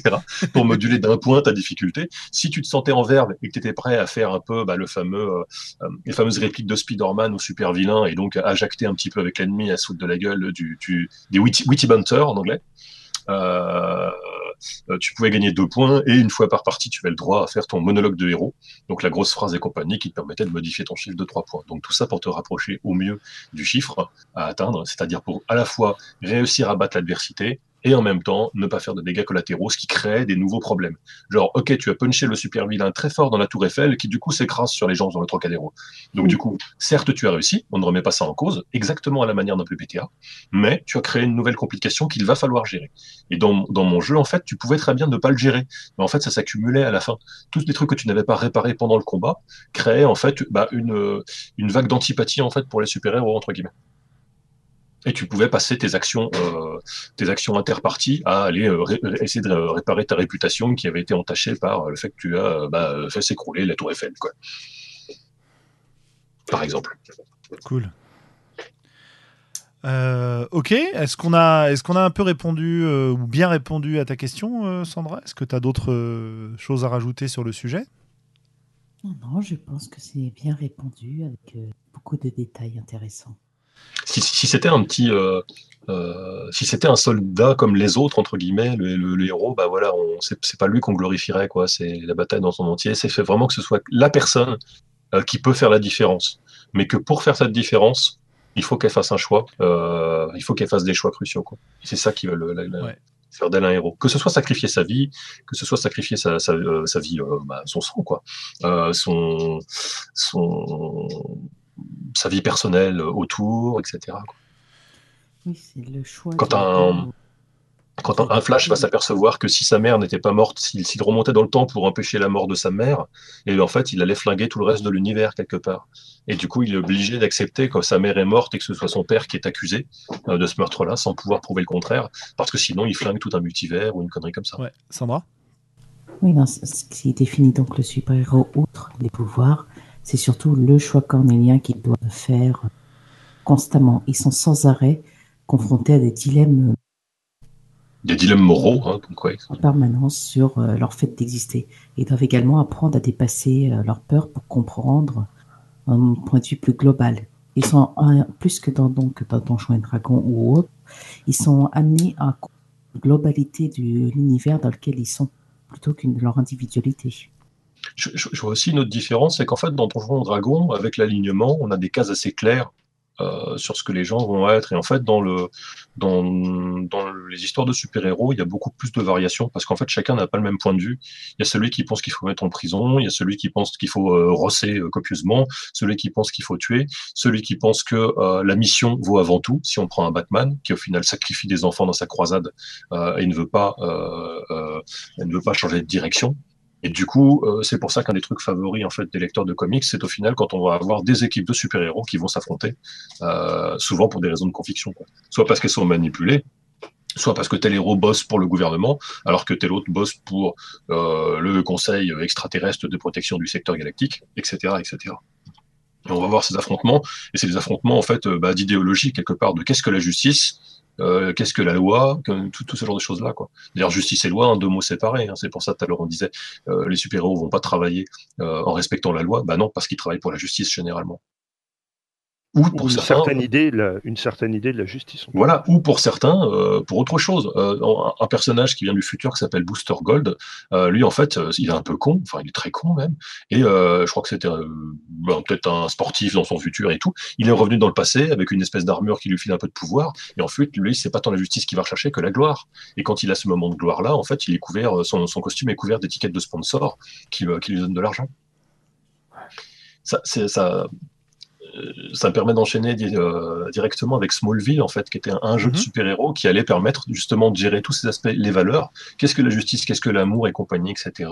Et qui résolvait, en fait, euh, qui, incitait donc à la, confrontation, en fait, de ces, euh, de ces idées, des idées de chaque personnage, personnage joueur face au PNJ important du cast.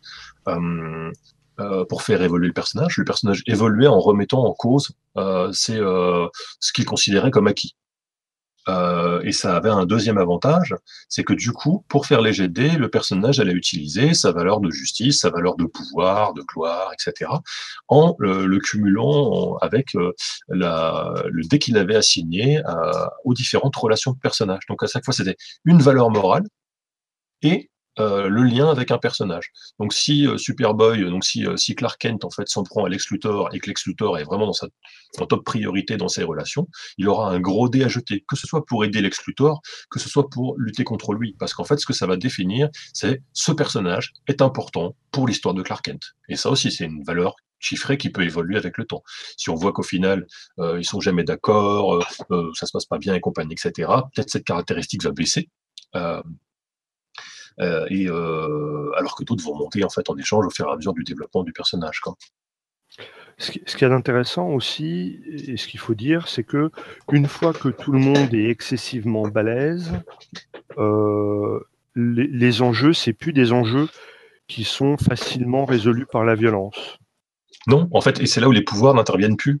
Quand, un quand, un Batman, on découvre qu'il a dans sa cave, il a, il a euh, penser à toute une panoplie euh, de contre-mesures pour euh, contrer chacun des super-héros de son propre groupe. C'est pas parce que Superman peut écraser Batman d'un coup de poing que ça va résoudre le problème. Le fait est que ce Batman se méfie du reste de l'équipe a raison et a donc fait quelque chose qui peut mener à bah, l'anéantissement de la, Ligue de justice. Mmh. Et ce qui se passe bien sûr, hein, parce que quelqu'un va aller faucher en fait tous les trucs qui sont dans la cave de Batman et les utiliser pour neutraliser toute la Ligue. Mais que faire quand on le sait, quoi Eh oui. Finalement, tout ça, ça me, ça me fait, bah tiens, Widou nous fait le podcast, passe pas beaucoup de JDR pour l'instant. on en a quand même parlé un peu, hein, faut pas exagérer, mais justement, j'étais en train de, de me dire qu'il fallait euh, balancer du remettre un peu de jeu de rôle dans tout ça. Remettre un peu de jeu de rôle dans tout ça. Et, finalement, quand, quand je vous entends en parler là, de ludisme dans le podcast. Ouais, quand je vous entends en parler là, euh, vous, enfin, vous êtes en train de citer un certain nombre d'éléments qui me font me demander qu'est-ce que je mettrais comme ingrédient ou qu'est-ce que je voudrais comme ingrédient dans un bon jeu de super-héros. Euh, j'ai l'impression qu'il faut des pouvoirs, j'ai l'impression qu'il faut des dilemmes moraux, j'ai l'impression qu'il faut du drama, j'ai l'impression qu'il faut des super vilains. Qu'est-ce que c'est quoi les éléments importants euh, pour vous pour faire un bon jeu de super-héros? Alors, un truc important qui est très dur à émuler à une table de jeu de rôle, c'est que le fait que dans, des, dans des univers du super-héros, il est très rare que le super-héros ouvre le combat par son spécial qui déchire tout et qui arrache la gueule. Alors qu'à une table de jeu de rôle, c'est tout l'inverse. Donc pour moi, dans un bon jeu de super-héros, il faudrait déjà que, avant de pouvoir euh, enclencher ton pouvoir de la mort qui tue, il faut que tu en aies pris plein ta gueule avant. J'ai ce jeu Comment? J'ai ton jeu. voilà, parce que sinon, euh, tu, vois jamais, euh, à part dans One Punch Man, euh, je sais pas, le, héros qui arrive, qui met une patate et c'est fini. Pourquoi? Bah, il, Pourquoi il serait fait à attendre la, fin du combat et qu'on ait tout un combat épique alors que, bah, en fait, son gros pouvoir qui claque la gueule, en fait, il aurait pu le sortir dès le départ. Et ça, c'est un problème qu'on a en jeu de rôle. C'est l'effet, le personnage, le personnage a un clic dans les jeux vidéo c'est-à-dire qu'une fois que tu as super combo de la mort qui tue, euh, tu claques ça à tous les, à tous les combats euh, et, tu le claques le plus vite possible en essayant de gagner l'initiative. Et ça, pour moi, c'est un truc particulièrement contre-immersif euh, dans les, super-héros. Tu, as pas mal de, tu as pas mal de jeux de rôle en fait, de super-héros qui ont été basés sur Fate. Je sais pas si c'est aussi parce que Fate, Fate, tu as un peu cette notion de créer des avantages, céder les uns les autres et compagnie qui va permettre au final d'avoir le gros bonus pour le coup final. Donc on a déjà ça on a un jeu qui va te forcer à renouveler les descriptions. C'est-à-dire qu'il va dire, OK, tu as, ta super attaque, tu l'as fait une fois, mais de toute façon, généralement, ça suffira pas. Et le problème, c'est qu'une fois que tu l'as coché, en fait, tu peux plus l'utiliser. Dans, euh, comment ça s'appelle Capskulls and Villainful, euh, tu as cette notion, en fait, de traits euh, qui vont se s'user, entre guillemets, au fur et à mesure où tu les utilises. Donc, si tu utilises, si tu utilises trois fois ta vision thermique de Superman de suite, bah, en fait, la première fois, elle te donne un bon bonus. La deuxième fois, tu jettes, je crois, un des désavantages ou un truc comme ça la fois suivante, tu as encore un autre désavantage. Bien sûr, tu vas pouvoir tempérer avec les règles de création par point ça, mais globalement, tu vas, euh, tu vas être euh, pour, pour, euh, pour, bien utiliser ton personnage, en fait, pour rester performant techniquement parlant, tu vas devoir utiliser ces différentes facettes. Mmh. Un, jeu qui va te, alors c'est un jeu narrativiste. Attention, je sors les grands, je sors les grands qui s'appelle With Great Power, que vous ne pouvez pas trouver dans le commerce parce que vous ne pouvez trouver que sa V2, qui est une espèce de rétro-pédalage complet. Euh, le jeu initial ayant des, faiblesses, mais, je trouvais qu'il avait des très très bonnes idées. Ça se joue avec des paquets de cartes, plus ou moins, je crois, avec un joueur et un MJ. Donc plutôt ambiance euh, Spider-Man contre euh, le vautour. Et le, ça jouait donc avec des paquets de cartes. Et en fait, au début, le maître de jeu a plein de paquets de cartes et le joueur n'en a qu'un. Et euh, donc le joueur euh, va devoir piocher euh, régulièrement dans, son paquet de cartes, se constituer de main, et sa main va lui permettre un petit peu un petit peu comme un, un Dogs in the Vineyard, quelque part, de d'essayer de battre les oppositions posées par le MJ. Le problème, c'est que le MJ, il a plus de cartes, etc. Et pour tirer, retirer des nouvelles cartes, le héros va devoir s'exposer. Il a une il a quatre traits, je crois, de mémoire. Et ton trait, ça peut aussi bien être je suis un homme araignée. Si on prend le cas de Spider-Man, on peut avoir genre je suis un, euh, je suis un homme araignée, euh, je dois prendre soin de ma grand-mère tante May, je travaille au Daily Bugle et, euh, et, et, Marie-Jeanne ne veut plus sortir avec moi. Et là, en fait, là-dedans, on se dit, en fait, on a défini pas mal de choses là-dedans, sauf que bah, globalement, au final, on a mis qu'un sur les super pouvoirs et on voit que c'est pas que ça qui définit la vie de la vie de Peter Parker. Et du coup, en fait, s'il veut exposer en fait des traits, euh, déjà, il faut qu'il toujours qu'il commence en douceur pour montrer que c'est un homme araignée. Genre, bah, ça veut juste dire que on voit qu'il est accroché dans un mur et puis hop, il balance de la toile et il passe à un autre et compagnie, etc. Donc, on a toujours besoin d'amener un petit peu les choses comme ça. Et en fait, après, il va pouvoir euh, euh, l'exposer davantage. Donc, par exemple, on va dire, bah, pour gagner des cartes, en fait, je vais dire que bah, là où il y a le vautour qui est en train de cambrioler la, la banque, bah, manque de bol, c'est aussi le jour où Tante May est dans la file d'attente euh, pour aller retirer euh, sa portion du mois. et aller faire euh, et aller faire des courses pour faire le gâteau favori de Peter Parker. Mais ça, en fait, au fur, et à, mesure, on va aller voir l'exposer parce qu'on va s'apercevoir qu'on n'a pas assez de cartes en fait en début pour pouvoir pour pouvoir gérer le vautour, sauf sauf gros coup de moule. Et donc du coup, tu vas devoir progressivement choisir ce que tu vas ce que tu vas exposer. Sachant tu vas me dire ah bah je vais exposer chacun de mes traits progressivement, mais tu gardes plus, je crois que tu gagnes plus de cartes si tu exposes violemment en fait un, un, un de tes traits. Or, euh, le méchant, euh, le MJ, lui a un plan en fait derrière tout ça, et je crois qu'il est là pour euh, viser un de tes, un de tes, un de ces aspects de ton personnage, et s'il arrive à l'exposer assez, en fait, il va pouvoir aller jusqu'à le transformer. Mmh. C'est-à-dire donc à transformer ta vie de super-héros. C'est-à-dire que peut-être que Mary Jane va définitivement en fait sortir de ta vie. Peut-être que euh, le patron du Daily Bugle, après t'avoir viré, va même s'apercevoir en fait que euh, euh, va enfin comprendre et faire le lien et comprendre que Peter Parker est Spider-Man et mener une campagne contre lui.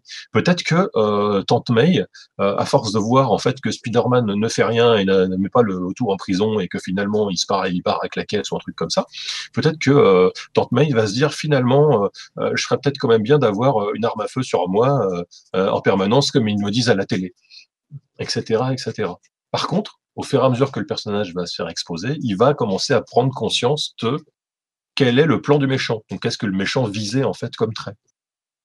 Et en fait, les coups des paquets de cartes, ça va s'inverser. C'est-à-dire que le, joueur, si je me rappelle bien, ça fait longtemps que j'ai vu, va commencer à récupérer des paquets de cartes que ne va plus avoir en fait le, le MJ.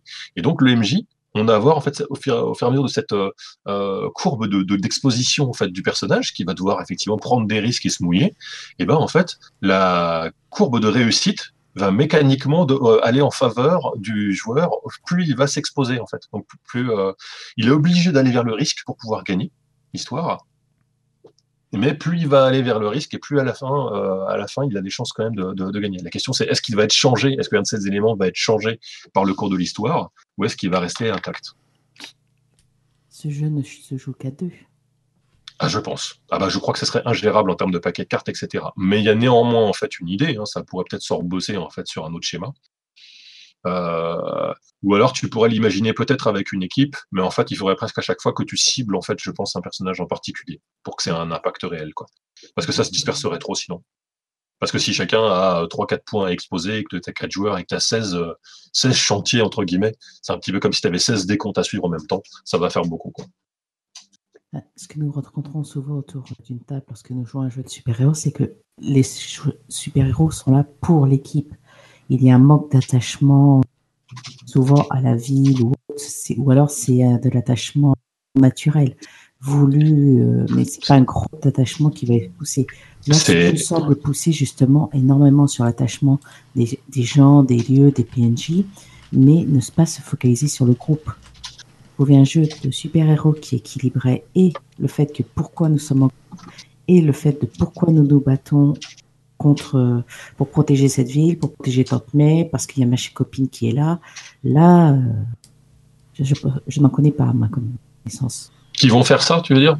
Mais En fait, euh, tu as des jeux, euh, si tu prends un jeu comme Part-Time Gods chez Fairday Games, ouais, qui a un de ses avantages, je, je, suis quasiment certain d'avoir retrouvé ailleurs, c'est cette notion d'attache que tu vas avoir justement, où le personnage, pour garder son humanité, parce que c'est donc un espèce de dieu à temps partiel, donc il a une petite essence divine en fait en lui, tu vas avoir cette notion de qu'est-ce qui me, qu'est-ce qui m'attache en fait à, à mon humanité quoi? Est-ce que c'est justement est-ce que c'est euh, ma sœur? Est-ce que c'est ma foi dans, euh, euh, la foi islamique ou un truc de ce style-là? Et, cette notion d'attache-là, justement, permet de rattacher, bah, de rattacher ton, personnage au, monde qui, l'entoure d'une part. Donc ça, ça peut être une, bonne idée de mécanique. Je sais plus parce que le même auteur, en fait, Eloy La Santa, a fait aussi un jeu de super-héros. Je me rappelle plus trop s'il avait fait un équivalent. Je crois qu'il y avait un petit quelque chose, mais je n'en mettrai pas ma main, ma main au feu. Euh, la notion d'équipe, en fait, euh, elle, elle, paraît dérivée en fait du jeu traditionnel euh, en jeu de rôle, mais elle n'est pas nécessairement si flagrante que ça. Toi, tu avais l'air de dire que justement, c'était les gens se focalisaient sur l'équipe, hein, ou j'ai mal compris. Oui, oui, c'est le jeu entre guillemets non super-héros. Les gens se focalisent énormément sur l'équipe. Quand tu es mm. un aventurier de niveau 2 ou 3, ouais, ouais, la taverne du village, tu te montres le reste. Et, et, là, dans le jeu de super-héros, ton, ton avis sur la question, c'est que l'équipe passe l'équipe, tu es dans une équipe, mais c'est souvent, tu as euh, un lien fort avec euh, cette ville ou autre qui te pousse à la protéger et à mmh. donner du meilleur de toi-même pour protéger ces personnes dans la ville, pour protéger cette ville. Batman sans Gotham, bah, il va faire euh, paysan dans un côté en cultivant des carottes.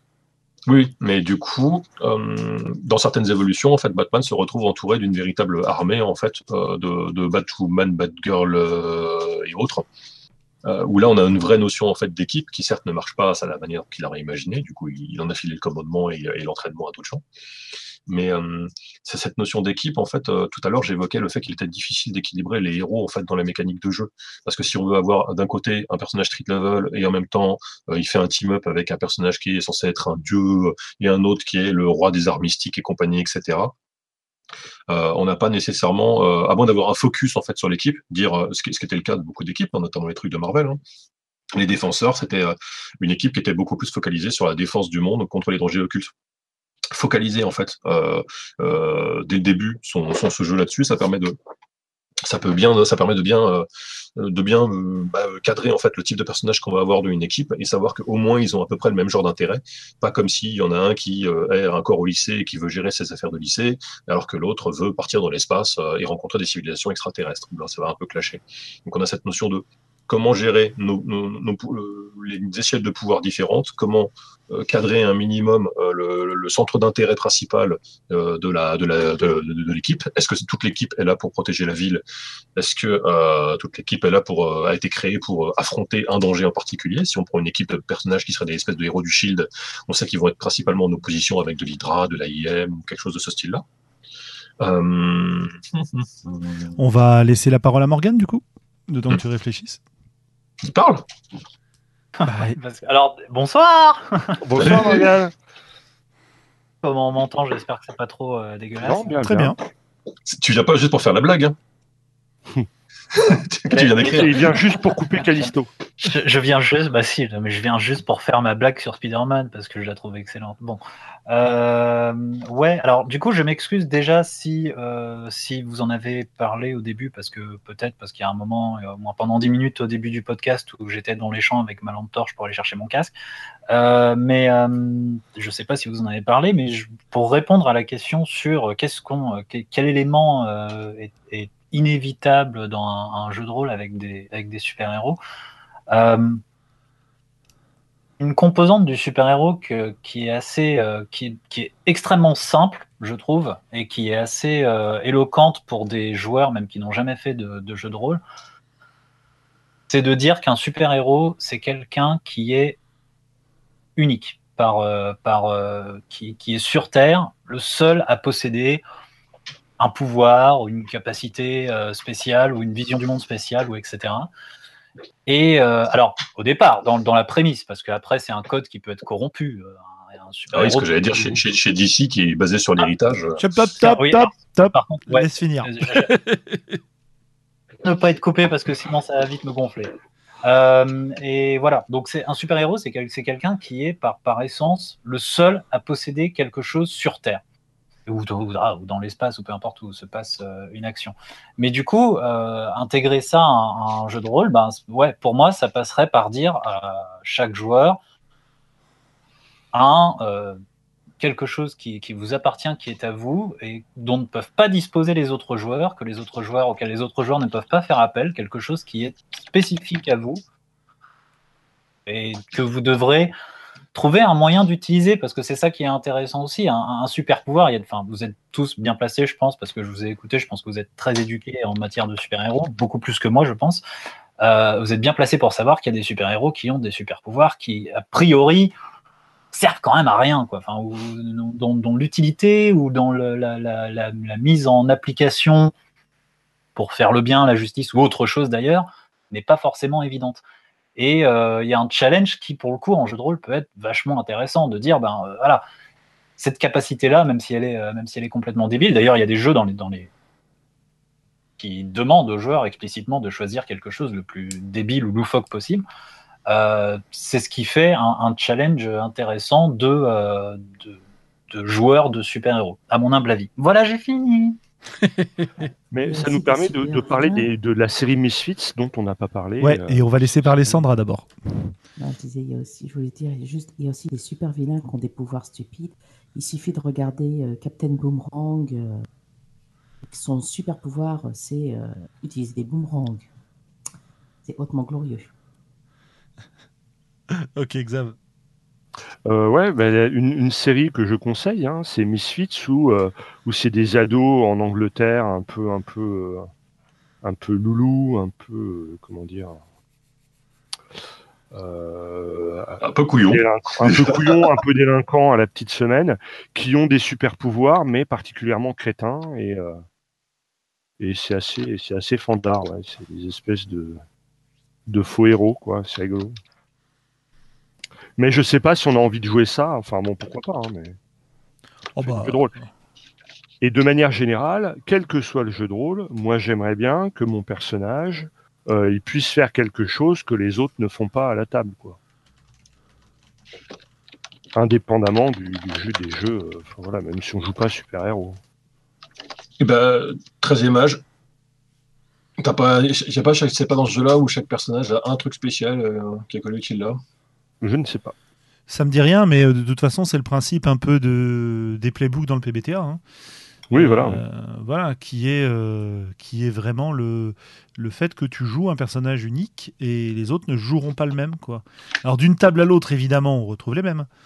Mais, euh, mais il est censé n'y avoir qu'un seul exemplaire de chaque playbook dans le jeu. Donc finalement, ces jeux-là s'y prêtent pas mal à ce, à cette, ce côté unique.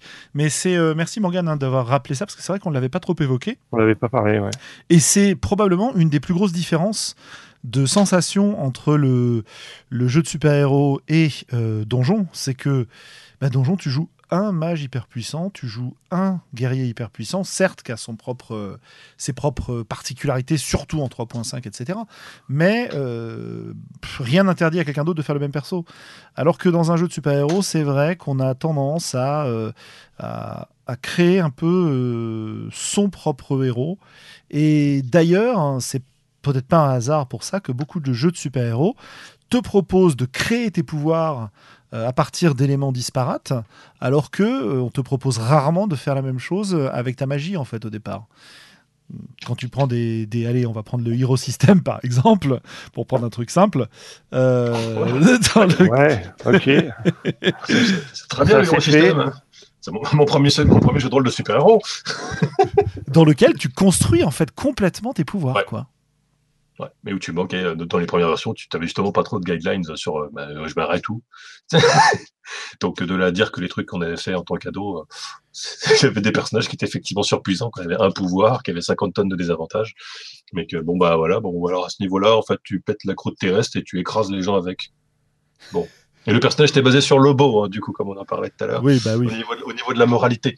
Donc ça, ça restreignait un petit peu ce qu'on pouvait faire en jeu. Si, euh, si, si, je, si, je peux me, si je peux me permettre, puisque tu, tu en parles un petit peu en, filigrane, Julien, euh, une des, des choses qui, qui est très particulière aux super-héros aussi, euh, c'est justement que par rapport à des pouvoirs magiques qui, quelquefois, dans des, dans des systèmes de magie light, sont un petit peu... voilà, on peut en avoir plusieurs qui n'ont rien à voir les uns avec les autres. Il n'y a pas forcément de logique qui préside à, à comment marche la, la magie, etc. En général, les super-héros ont des pouvoirs qui sont très très bien définis et puis qui sont surtout très euh, Cohérent.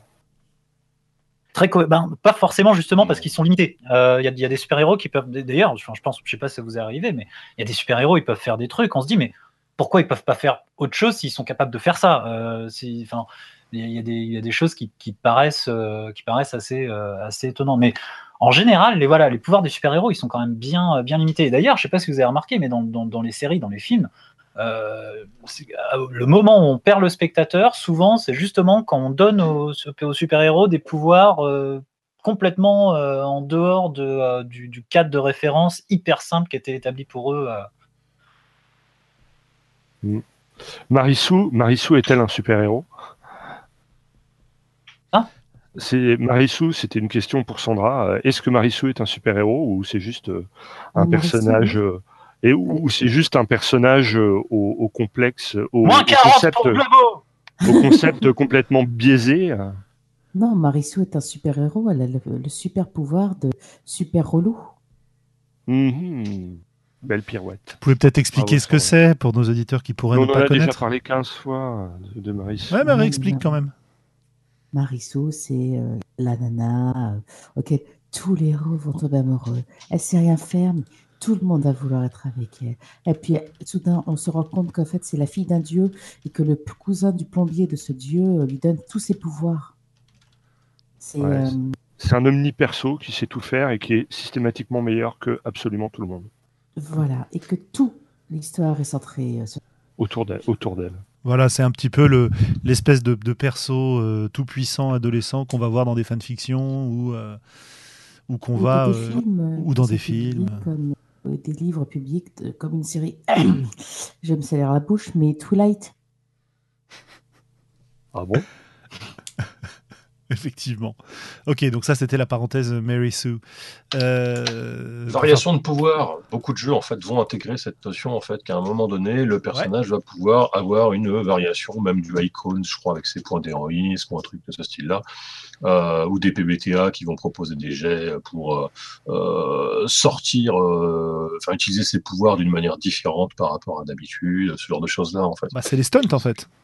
Ouais, ouais, bah tu le dans, dans Fate, dans Fate, ouais, s'il y a pas de- euh, non, dans, c'est fixé en fait dans, dans Fate. Oui, dans Fate les stunts sont serait, fixés, serait, oui. mais- Donc c'est pas, ouais. mais, Mais le- oui, c'est cette idée-là en fait que tu vas pouvoir faire des tours, euh, des, des tours, ou des, euh, des trucs spéciaux euh, avec tes pouvoirs quoi. Tiens, un spécial dédicace comme on a parlé des, des jeux de rôle stupides, enfin des pouvoirs stupides. Il y y a un jeu de rôle pour ça, hein, c'est Stu- Stutter Power où t'as que des pouvoirs à la con, du style faire, faire pousser de la mousse, avoir une mauvaise haleine, ce genre de truc là quoi. Je suis pas sûr que voilà, c'est du beer and bretzel, hein, c'est pas pour faire du jeu sérieux quoi, mais mais même avec des, jeux euh, euh, extrêmement légers en fait, euh, je pense à Superclick notamment, hein, qui est rédigé sous la forme d'une bande dessinée. On suit notamment les aventures de Captain Suède, où on va avoir un personnage qui est défini par trois pouvoirs. Un pouvoir qui va lui permettre de jeter un dé. Quand il l'utilise, il gagne un jeton. Euh, un pouvoir de base qui va lui servir la plupart du temps, euh, qui va euh, lui accorder 2 dés, et un pouvoir, un peu le super pouvoir, qui va lui accorder 3 dés. Et pour utiliser le super pouvoir, il faut bien sûr dépenser un jeton. Donc, on retrouve un petit peu des principes classiques comme des aspects de Fate. J'utilise un truc qui me met en désavantage, en désavantage avec un dé pour pouvoir utiliser mon gros dé, mon gros pouvoir avec 3 dés. Quoi. Ouais, c'est c'est c'est rigolo tout ça. Mais sinon, en fait, tu vas avoir euh, ou les jeux qui vont essayer de définir chaque type de pouvoir imaginable, etc. Bon, dans l'occurrence, champion, ou des jeux qui vont se focaliser sur les effets. Euh, où chaque effet, chaque effet euh, souhaité, euh, que ce soit par exemple du combat, de la défense ou de, euh, ou de l'accessoire, si on va sur des jeux comme Godlike, c'est un autre nom, Wild Talents, Oui, Wild Talents, ouais. Mhm. euh, ou, euh, ou ce jeu français, ce jeu français qui parle des super-héros français, Euh, euh, Hexagone. ah, Hexagone, ouais, c'est ça. Hexagone aussi de mémoire, en fait, chaque pouvoir était un effet en fait différent. Donc si j'ai des super flammes, mais que je veux un aura enflammé qui blesse les gens qui m'atteignent, qui, m'atteindre, si je veux lancer des boules de feu et si je veux voler grâce à mes flammes, c'est trois effets différents, donc trois sous-pouvoirs, alors que c'est la même catégorie quoi. Ok, ok. Donc, euh, si on continue notre liste un petit peu au Père Noël de, de ce qu'on veut dans des jeux de super-héros, là, on a parlé. Euh, bon, Globo nous disait euh, une progression dans l'utilisation des pouvoirs de manière à pouvoir mettre en place des combats épiques qui se règlent pas en un coup dès le départ, comme le bon réflexe du, du PJ de Bon, base. euh, voilà. Voilà. On veut des super-héros qui soient uniques. Euh, Sandra voulait qu'ils aient des liens avec euh, l'environnement dans lequel ils évoluent, de manière à les impliquer euh, au-delà du groupe auquel ils appartiennent. Qu'est-ce que tu, qu'est-ce qui te paraît indispensable, toi, Cal, dans un jeu de super-héros? On, a toute une série de profils qui sont difficiles à gérer. Par exemple, si je prends un personnage qui est super agile, mais qui n'a pas de super force derrière, bah, en fait, il va toucher facilement quelqu'un, mais il va pas mettre des grosses patates. Donc c'est des choses en fait où des fois on peut avoir une différence. On peut, c'était le, le principe du jeu de rôle DC Heroes avec le système MEGS, euh, méga euh, exponential game system, un truc de ce style-là quoi. Euh, peut-être pas méga le truc, euh, je sais plus. En fait, lui avait une espèce de d'échelle exponentielle qui fait que, en gros, euh, un personnage qui avait 5 en force était deux, fois plus fort qu'un personnage qui avait 4 en force ou quelque chose de ce goût-là. Et qui avait du coup deux types de jet de dés. Le jet de dés en gros pour toucher d'un côté, que ce soit avec un pouvoir mental, physique ou autre, hein, ou une attaque sociale. Et de l'autre côté, sont des défaits. Comme ça, on pouvait distinguer le personnage qui va être plutôt euh, bon pour toucher que celui qui va être euh, bon pour euh, qui va avoir un gros impact. Genre Hulk, il touche pas souvent parce qu'il est pas super adroit, mais quand il touche, il fait très mal. Et, le gros intérêt de ce système-là, surtout, c'est que parce qu'il est exponentiel, t'as pas, t'as pas de grands calculs à faire Euh, par exemple, un char, ça fait 4 de poids, tu as 7 en force, Ouais. et ben, tu sais que tu l'envoies à, à Oui, 3 c'était- de distance. ouais, ouais. Quoi. C'était vraiment ça, ça. ouais. L'intérêt du jeu, c'était vraiment ça, ouais, ouais, de mélanger euh, les euh, en quelle distance euh, je, je veux parcourir telle distance, j'ai super vitesse à tel niveau, donc je calcule la différence des deux et je me reporte à l'interprétation sur À la table du de temps. euh, voilà. Ça, c'était super malin, quoi. Je fais, voilà, voilà, je, je veux aller à la planète d'à côté, c'est une distance de 15, euh, j'ai 10 de déplacement, bah, il me faut euh, 4 de temps. Quoi. Mm. Et 4 de temps, c'est X minutes, heures ou tout comme ça. Et ça, c'était vraiment le truc qui faisait tout le, tout le sel du jeu, parce qu'après, euh, le jet d'attaque, le jet d'effet, le machin, c'était un peu lourdingue. En plus, il y avait une Ouais. table derrière. euh, bon. C'est, euh, mais mais c'est un jeu qui est fascinant, quoi, qui, qui vaut la, Ouais, ça vaut rien que pour ça, ça vaut la peine de jeter un coup d'œil Ouais. et de s'intéresser à ça, parce que c'était super brillant comme idée, quoi. Mais effectivement, après, c'était compliqué. Mais je pense que c'est un, un- un jeu qui gagne à être joué avec quelqu'un qui connaît le jeu. Parce que si toi, tu tapes les règles, c'est juste. Ça, on verra tu, peux passer, la tu suite. peux passer à côté de ça, quoi. Voilà. Mm. On aura peut-être le temps tout à l'heure, on fera peut-être une parenthèse sur les jeux à licence, parce que c'est vrai que on parle un peu de Marvel, de DC, etc. Mais c'est toujours un peu compliqué quand ça se croise avec le jeu de rôle. Euh, on parle des super-héros et compagnie, etc. On n'a pas parlé en fait de qualifier l'univers super-héroïque. Et je reviens du coup sur Wild Talents, qui propose quelque chose d'assez intéressant là-dessus, puisqu'il va proposer en fait de qualifier en fait notre type d'univers dès le début de la création euh, de l'univers de jeu pour se mettre d'accord sur ce qui se passe, avec quatre euh, quatre couleurs en fait qui vont le black qui va nous permettre de définir en fait est-ce que la moralité de, de, l'univers est tranchée Euh, c'est-à-dire qu'à un bout du spectre on, on- on donne une valeur de 1 à 5 à chacun de ces, euh, de ces quatre indicateurs. Et à un bout du spectre on va être un petit peu comme au Golden Age c'est-à-dire qu'on va faire une grosse distinction entre on voit bien qu'il y a les nazis d'un côté et les gentils de l'autre donc c'est assez très simple. Et au fur et à mesure que le- à la- à l'autre bout du spectre, on va voir quelque chose d'assez euh, flou, où on ne sait pas trop si cette agence gouvernementale qui a de super-héros œuvre vraiment pour le bien, ou si euh, elle recruterait pas euh, un ancien euh, scientifique euh, généticien du KGB, qui serait donc en fait un petit peu contre nous quand même, etc. Le blue, ça va être le niveau de weird en fait dans l'univers, c'est-à-dire le gros niveau de n'importe quoi euh, des pouvoirs. Hein, avec un niveau euh, relativement faible, euh, on aurait des personnages relativement proches des humains et, euh, euh, à l'autre bout, on aurait des personnages avec des niveaux de puissance monstrueux, type Phoenix, etc. Gold, ça va être l'attribut qui va permettre de définir le nombre de super, c'est-à-dire, ah, il y en a une poignée dans le monde, donc avec un énorme impact, ou pas, hein, on va voir. Euh, ah, c'est extrêmement répandu, et il y en a trois nouveaux tous les matins. Et enfin, Red, c'était la notion d'inertie historique, c'est-à-dire en fait l'impact des super-héros sur l'histoire. Est-ce que le fait qu'il y ait des super-héros change beaucoup de choses dans notre histoire, ou est-ce qu'au final l'histoire humaine évolue de la même manière euh, qu'il y ait des super-héros ou pas. J'ai l'impression que toi, finalement, ce que tu voudrais dans ton jeu de super-héros, c'est une intégration du super-héros dans le monde et de son impact dans le monde, en fait, que ce soit à travers son niveau de puissance, que ce soit euh, à travers ce que tu racontes là, non? C'est C'est euh, pas tant une, une notion de volonté, c'est que par rapport euh, justement à quand tu vas réunir des joueurs, si tu n'as pas une proposition très cadrée sur ce qui va se passer dans, dans la partie, euh, tu peux avoir vraiment tout. Euh, bah, comme dit, en termes d'attente de puissance, en termes de euh, d'attente euh, par rapport à, aux, en- aux enjeux et à ce qui va se dérouler dans la partie. Quoi. Si tu en as un qui veut, euh, qui veut faire des enquêtes, euh, bon, il y a un jeu pour ça d'ailleurs, un Mutant City Blues que tu connais aussi. Oui, bien sûr, oui. Hein, donc le- du, du gumshoe en fait où on joue un commissariat, enfin en gros où on joue des, des policiers euh, mais qui vont utiliser leurs pouvoirs. Euh, bah, les pouvoirs, euh, comme dans les autres systèmes gumshoe, vont être répartis en pouvoir d'investigation et, euh, et le pouvoir sur le terrain quelque part. Quoi. Ouais. Euh, S'il y en a un qui est venu pour faire des enquêtes et qui l'autre est venu juste pour poutrer des gens à travers les murs, bon.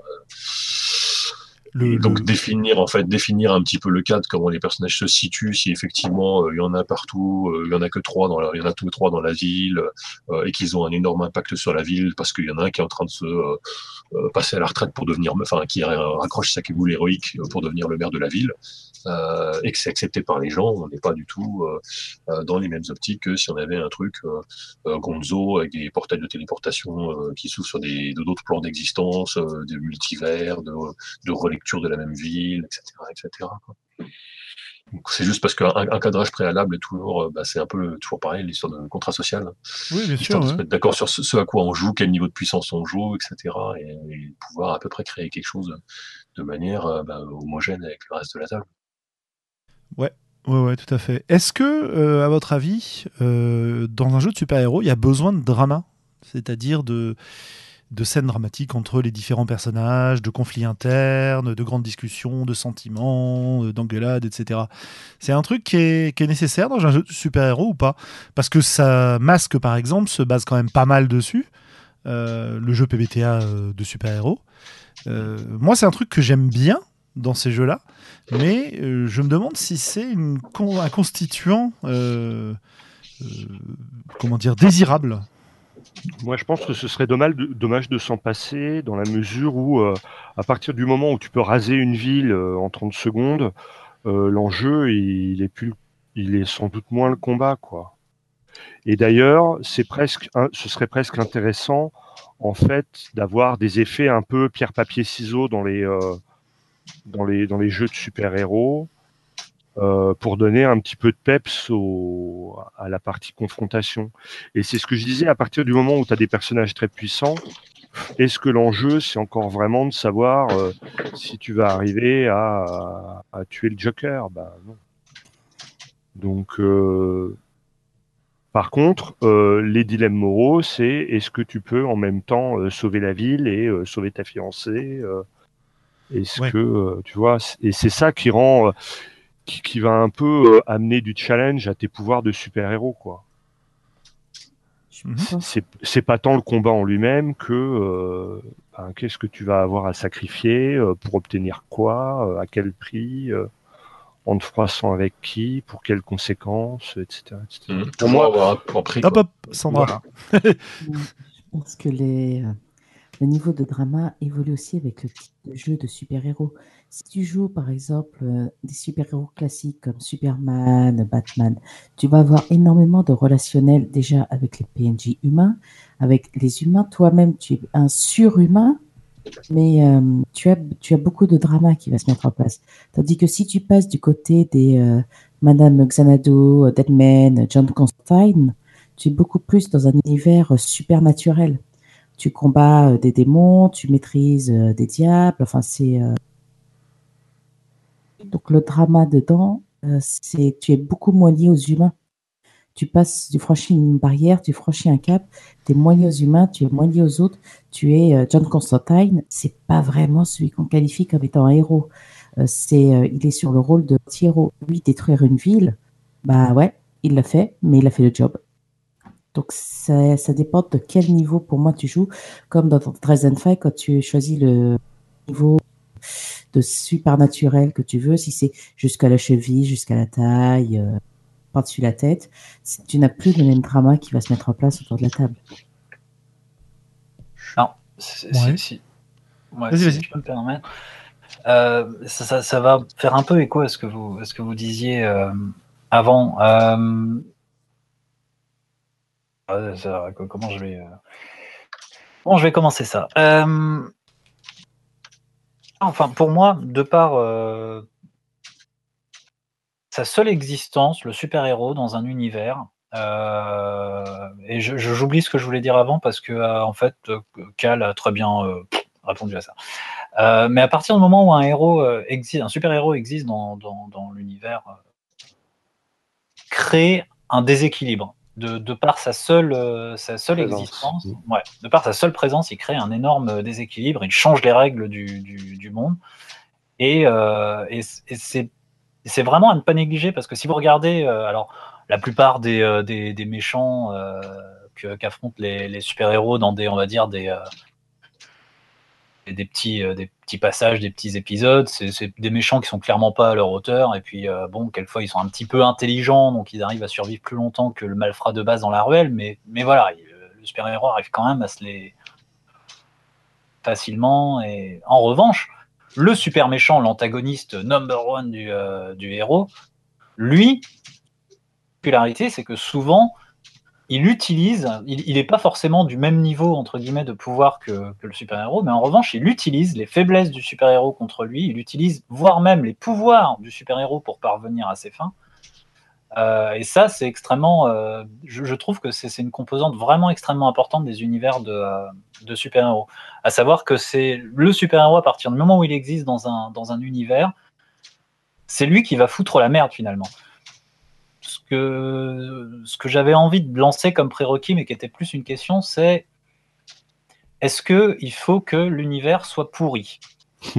Pour que non mais voilà, est-ce qu'il faut que l'univers soit pourri pour que le super-héros ait une raison justement d'exister? Ou est-ce qu'un super-héros peut exister dans un univers qui est parfait? Est-ce qu'auquel cas il devient le super-vilain? Euh, Voilà, c'était un peu une question que j'avais envie de vous lancer en, pâture. Hmm, intéressant ça. Mais c'est intéressant parce que on peut se poser la, question de est-ce que c'est la présence du super-héros qui va générer nécessairement du super-vilain?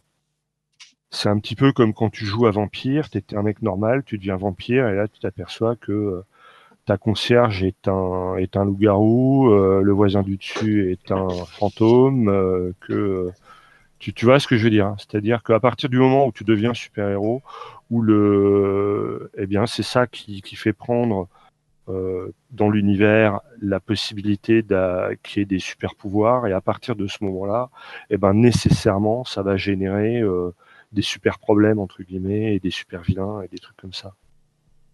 C'est-à-dire que s'il n'y a pas la possibilité d'avoir euh, des pouvoirs démesurés pour combattre le mal, eh bien alors tes adversaires n'ont pas aussi des pouvoirs démesurés pour créer le mal. Et en fait, simplement, le, fait d'accéder à du super pouvoir, c'est aussi ce qui va générer les super emmerdes. Ah ouais, et je pense notamment, enfin particulièrement dans le cas de Batman, euh, qui n'a euh, pas des, des pouvoirs fifous par rapport à d'autres super-héros en tout cas. Euh, et ça, c'est quelque chose que j'avais bien aimé dans la série Gotham. Ils avaient fait ressortir cette chose-là, c'est que Batman, en fait, il a, il a créé le super crime à Gotham. Euh, il y avait avant, non mais c'est terrible. Avant, il y avait des, effectivement des petites mafias, mais des gangs qui se faisaient la guerre, et voilà, et le commissariat de, de Gotham essayait de gérer ça un petit peu comme il pouvait à la vaque Mais euh, Batman, lui, il a, il, a en fait forcé le, le crime à devenir un crime organisé et même enfin plus qu'organisé quoi. Et, euh, et, après bon je passe sur tous les, les, super méchants qui en profitent, qui, qui le récupèrent, etc. Mais euh, mais voilà, c'est un, moi je trouve que c'est un, un, excellent euh, un excellent exemple. Et, et, je vais même rebondir sur ce que tu dis. Si on prend spécifiquement Batman, à chaque fois qu'il arrive à faire enfermer quelqu'un à, à l'asile d'Arkham, quand le mec en ressort, il est pire qu'avant quoi. Ah, ouais il est encore plus méchant, encore plus fou, encore plus badass. Euh. Ça, donne des idées de, mécanique de jeu euh, hyper sympa ça.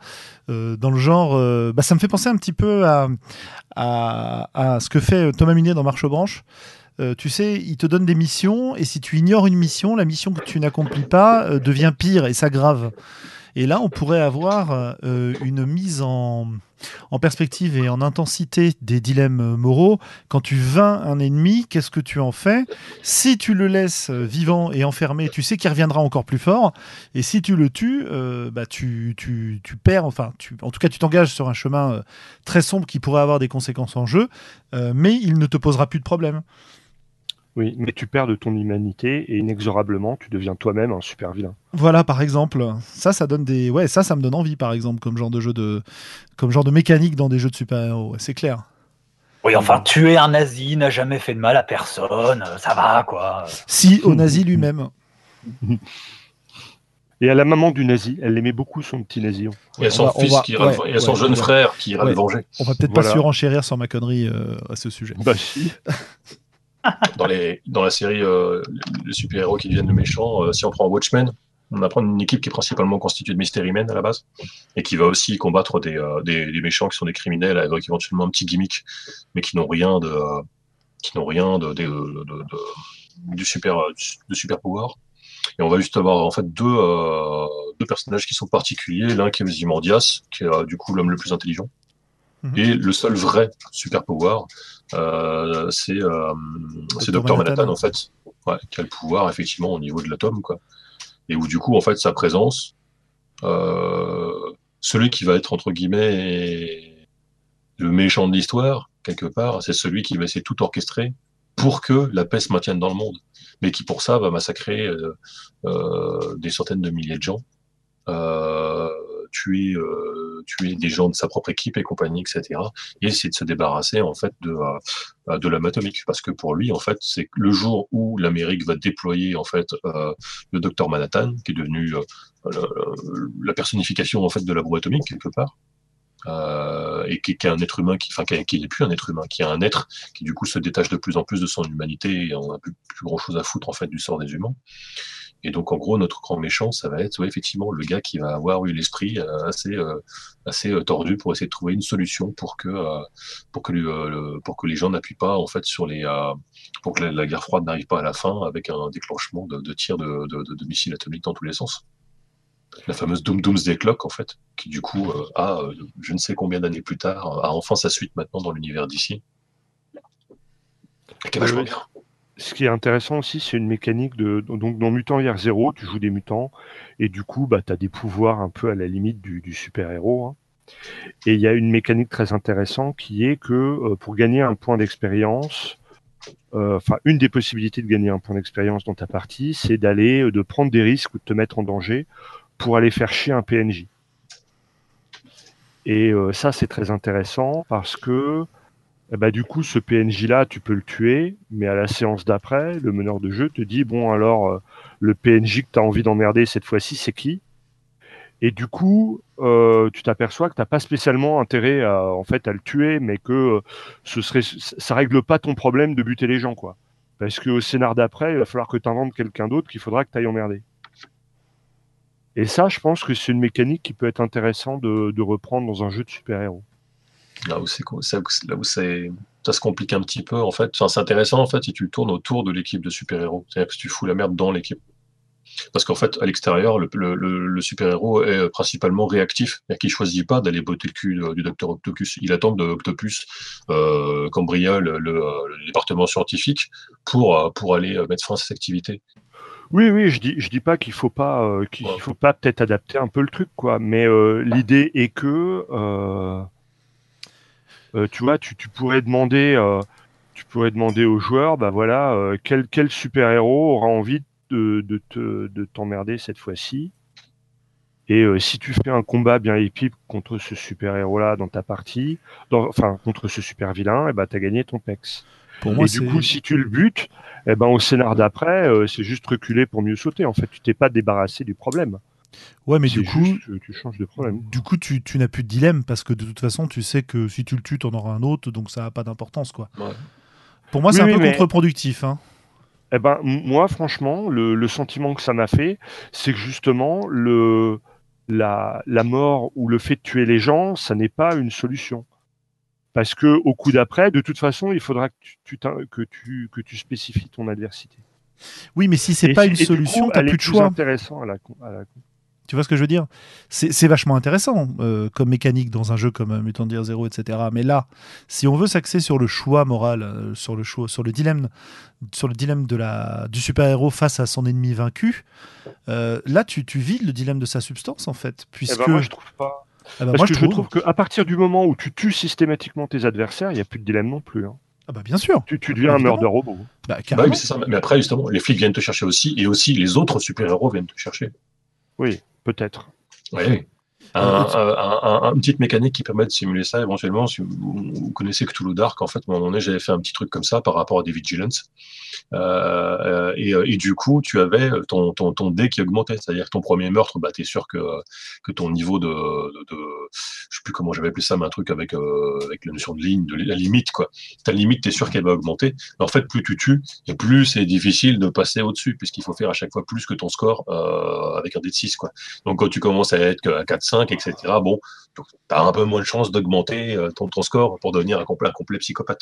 Mais petit à petit, ça, te, bouffe quand même comme la folie en fait, euh, euh, ça prendrait de, quelqu'un d'autre. Et bon, dans l'idée, après, ton, personnage ne pouvait plus être joué, mais il restait en fait dans l'histoire. Donc ton ancien super-héros déchu, euh, devenu meurtrier, etc., restait aussi dans le, paysage de la ville. Mhm. Est-ce qu'on a pour les trucs pour ouais, vas-y. dire pour les trucs pour foutre la merde, on avait aussi dans, dans, dans Masque en fait le personnage n'a pas de point de vie mais il a des conditions donc en fait quand il se prend des quand il, quand il échoue contre l'ennemi et eh ben il est euh, apeuré, il est en colère et compagnie etc. Et c'est du coup pour soigner en fait ces états euh, qui sont à mon avis un petit peu trop répétitifs, euh, bah tu vas devoir interagir avec le reste de ton équipe, genre te défouler sur quelqu'un ou que quelqu'un prenne soin de toi, etc., etc. Ou te jeter sur du réconfort facile, ce genre de choses. Donc là, pour, comme moteur, moteur de drama. Quoi. Ok. Est-ce qu'on a quelque chose à ajouter sur ces super-héros et sur leurs pouvoirs et sur ce qu'on verrait dans un bon jeu de super-héros? Parce que je pense qu'on a bien bien fait le tour là. Et qu'on va pouvoir passer euh, à la fin du podcast avec les, les coups de cœur et, et les coups de gueule qui pourraient avoir une, euh, une teinte super-héros aujourd'hui. Ce serait assez sympa si c'est possible. Euh, sinon, c'est pas grave. Hein. Il y a Euh, les jeux à licence. ouais, les jeux à licence Ah oui, tiens, les jeux à licence, en fait, parce que c'est un truc qu'on qu'on a encore un petit peu de temps. C'est quelque chose qui a été euh, pris par pas mal de gens, en fait. Et euh, j'ai, moi, repéré deux cas. On a généralement la notion de bah, la licence, elle a un prix élevé et il y a une fin de licence. Euh, c'est-à-dire, par exemple, on a DC, euh, DC Heroes, euh, donc on en a mentionné tout à l'heure, donc qui était chez Mayfair Games. Et ben en fait, à un moment donné, ils ont plus eu les droits sur la licence et donc leur jeu est devenu euh, Blood of Heroes, donc ils reprenaient le même système, sauf qu'ils avaient plus les droits sur les personnages et c'était illustré, bah, du coup, plutôt par des illustrations de comics, mais un truc de mémoire assez dégueulasse.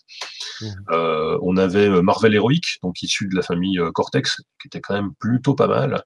Euh, avec des bonnes parties, euh, mais assez, assez dynamiques, assez, assez courtes, hein, c'est un petit peu fatigant. Et du coup, bah, eux aussi, à un moment donné, ils ont pu la licence. Donc, euh, euh, Cortex, c'était chez... Euh, hum, hum, hum, euh, comment s'appelle cette dame? Margaret Weiss. Margaret Weiss, du coup, qui est spécialisée dans l'adaptation euh, en jeu De de, licence. de, de licence. Voilà. Mais du coup, celle de Marvel coûtait cher, donc à un moment donné, bah, ils se retrouvent dans l'incapacité de commercialiser euh, euh, bah, leurs suppléments, les quelques, le, le jeu de base et les quelques suppléments, puisqu'ils n'avaient plus les droits. Euh, pour mémoire, Marvel a eu quatre versions jeu de rôle, hein, quand même. Bah oui, la oui. plus ancienne, La plus ancienne, c'est la, ancienne, c'est la phase de rite. TSR, ouais. Tout à fait, voilà la version qui est connue avec ses différentes euh, son tableau euh, de lecture euh, en couleur. La deuxième, c'est la version Saga, qui était en version bouquin euh, A5 avec un jeu de cartes, qui est vraiment, vraiment pas mal du tout. La troisième édition Marvel Univers, c'est une version sans dés, où tu dépenses des compteurs d'énergie, en fait, euh, au tour par tour. Et donc, la quatrième est un issu du Cortex, etc. Et, et énormément, énormément de bons points euh, à aller checker. Euh, Qu'est-ce qu'on a aussi pour les, les jeux à licence? On a eu euh, le, le problème des, des univers qui évoluent plus vite que la gamme. On avait un jeu qui était sorti sur The Authority, c'était en système Tristat. Et, euh, mais ça devait parler des, de la poignée de premières bandes dessinées qui étaient sorties, quoi, genre peut-être 200 pages de comics, admettons. Et euh, le problème, c'est que la BD continuait. Donc en fait, euh, on avait les deux trois méchants du début du jeu et un petit peu plus, plus grand chose derrière. Voilà.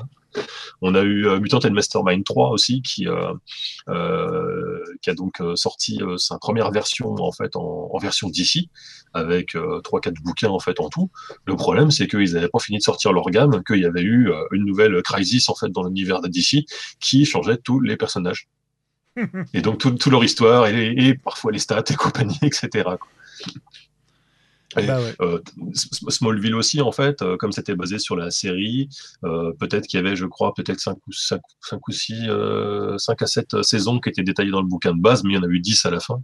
Et donc, les dernières ont été, ont dû être détaillées dans un supplément à part. Mais bon, au moins, ils ont pu boucler l'histoire et, et c'était quand même un assez beau boulot là aussi, quoi. Mais c'est un peu le, petit. ouais, c'est un peu le gros dilemme des, des jeux à licence, c'est-à-dire que Ouais, ouais, ouais. quand on parle de super-héros, on a envie de jouer dans l'univers des comics qu'on a lus. Mm. Euh, et du coup, on est attiré vers ces jeux-là, quoi. Et après, on va leur reprocher de pas pouvoir jouer euh, Spider-Man ou au contraire de pouvoir jouer que Spider-Man. Si on prend le, bah, le, le dernier Marvel euh, de Oui. Cortex, tu pouvais pas créer ton perso en fait dedans, si je me souviens bien. Non, t'avais pas de règle de création. Enfin, t'avais un truc qui disait en gros, tu le crées un petit peu comme tu le sens, quoi. Voilà. Ça, ça dit la création aléatoire hein, qu'on retrouve dans énormément de jeux, hein, euh, donne souvent des résultats un peu, un peu moisis, quoi. c'est clair. Les créations aléatoires dans Icons ou des trucs de ce style-là. Bon. Est-ce qu'on peut jouer des super vilains hein Oui. Et en plus, si c'est mal fait, euh, non seulement ça peut donner des trucs moisis, mais particulièrement déséquilibrés. euh. Tout à fait. Alors, c'est quoi votre jeu de référence super-héros finalement, si on devait euh, conclure cette discussion là-dessus? Faut que je l'écrive encore, fais chier. D'accord. Euh, euh, il y avait un truc qui m'avait fait de l'œil, c'était Prowler and Parangon, et en fait, euh, un petit peu trop simple, en fait, mais euh, qui modélisait bien tout ce qui était euh, pouvoir, euh, avantages, etc. Mais où tu jetais les dés, en fait, surtout pour savoir qui avait un peu le pouvoir narratif, c'est-à-dire qui allait plus ou moins raconter comment les choses se passaient après le jet de dés. Oh, c'est bien Ouais, ça. je trouvais ça sympa et très très bien illustré, vraiment un esprit bien comics. Euh, voilà. Prowlers and Parangon. Ok. Les autres Est-ce que vous avez un jeu à citer? Moi, c'est les jeux qu'on a cités. Euh, mon, mon cœur balance entre DC Heroes, troisième édition, donc en mode euh, exponentiel, ou le vieux, euh, le vieux Marvel de, de chez TSR avec son- sa table unique de, de résolution qui est bien kitsch et euh, Et qui a été ressorti, réce- qui a été ressorti récemment, hein, sous le nom euh, Phase Rip. ou- Enfin, récem- bah, il est- récemment, euh, ouais, re- ressorti en mode OSR, quoi. C'est-à-dire que dans, la veine des mouvements OSR, ils se sont dit, allez, on va le reprendre, on va le dépoussiérer.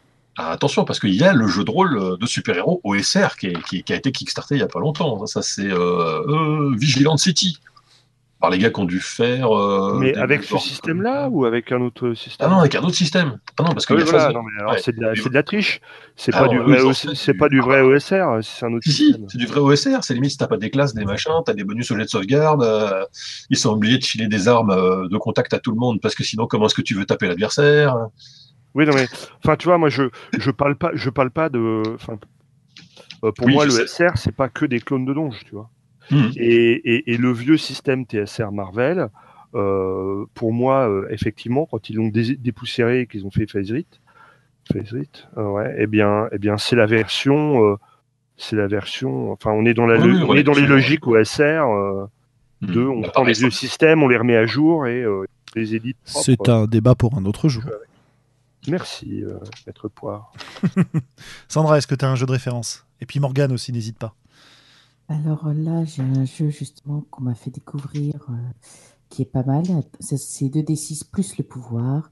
C'est euh, les thèmes où chaque joueur commence avec quatre thèmes, dont un thème mythique. C'est le jeu City of Myth. Pardon Morgane pour la prononciation. Mais celui-là, c'est un petit jeu de super-héros euh, assez noir. Et j'ai vraiment adoré ce, jeu. Tu coupes pas mal, Sandra. Ah, Ah bah depuis, ouais, depuis tout à l'heure. ouais. vous m'entendez Ouais. mieux Ouais. D'accord, je disais, c'était City of Mist euh, RPG pour ma part. Celui-là, j'ai vraiment accroché. euh, C'est un jeu très récent, si je ne dis pas de bêtises. Sortir cette année. Mais euh, quasiment Peut-être un peu, tout. ouais. euh, Mais, mais pour le coup, c'est très, euh, c'est très euh, Mystery Man, etc. oui, Mystery Man, noir, euh, vraiment ce côté-là. exactement. Celui-là, j'ai adoré. Ça marche. Il faut vraiment, euh, faut pas s'arrêter au, au quick start. Faut euh, le, le, le bouquin, euh, parce que moi j'ai joué en fait du coup quand c'était en phase B, un peu bêta pendant le, pendant le kickstart et c'était pas super super. Et il y a beaucoup d'éléments euh, pour la création des personnages, pour une création euh, développée euh, qui, qui ont qui ont été ajoutés dans le bouquin de base, qui sont très intéressants. C'est-à-dire que pour chaque type d'avantage un peu peut personnage peut avoir, que ce soit un sidekick, de la richesse, une voiture ou quoi que ce soit, il y a toute une pléthore en fait de questions qui vont permettre euh, de créer en fait ton personnage euh, parce que c'est un euh, au final c'est un jeu un peu euh, freeform avec des tags. Euh, genre, juste j'ai euh, euh, ma, voiture qui est 2000 et tu vas avoir trois tags en dessous en fait les tags vont être la résultante des questions que tu vas avoir choisi de, euh, de, poser sur ta euh, pendant la création donc une création je pense assez longue mais qui peut être assez intéressante euh, si on ne prend pas les prétirés Oui, puis tous les tags, ils, sont en dessous d'un thème. Les thèmes, il y a des mythos. Si on perd son mythos, on devient sleeper. C'est-à-dire que, ah, ah bon, on est un simple humain en fait. Deux choses. Donc, on a souvent des art- il y a Make an Hard Choice, qui est un, cho- un choix de faire vraiment. Mon Dieu, est-ce que je sauve euh, ma relation avec ma femme en bord du divorce ou euh, je vais. euh, je vais dehors euh, poutrer le méchant parce que bah, ça me donnera potentiellement une réponse euh, sur mes pouvoirs ou que je pourrais tester ceci? Sachant qu'on est là, on n'est pas, on n'est pas tout à fait dans des dans du super-héros. On est effectivement dans des personnages un peu au-delà et qui où il se passe donc quelque chose avec une- cette espèce de brume qui nous touche, euh, n'affecte que certaines personnes dans la ville et qui au final ne leur donne pas, leur donne un, un les lie à une espèce de truc mythique euh, ancien. Ça peut être une créature de conte de fées, euh, une légende, un mythe grec euh, ou quelque chose de ce style-là, quoi. Ok. je sais pas si Non, c'est bien, c'est bien. Ça nous fait un et petit. du coup, les gens, les, tour gens d'horizon. les, les personnages sont poussés en fait.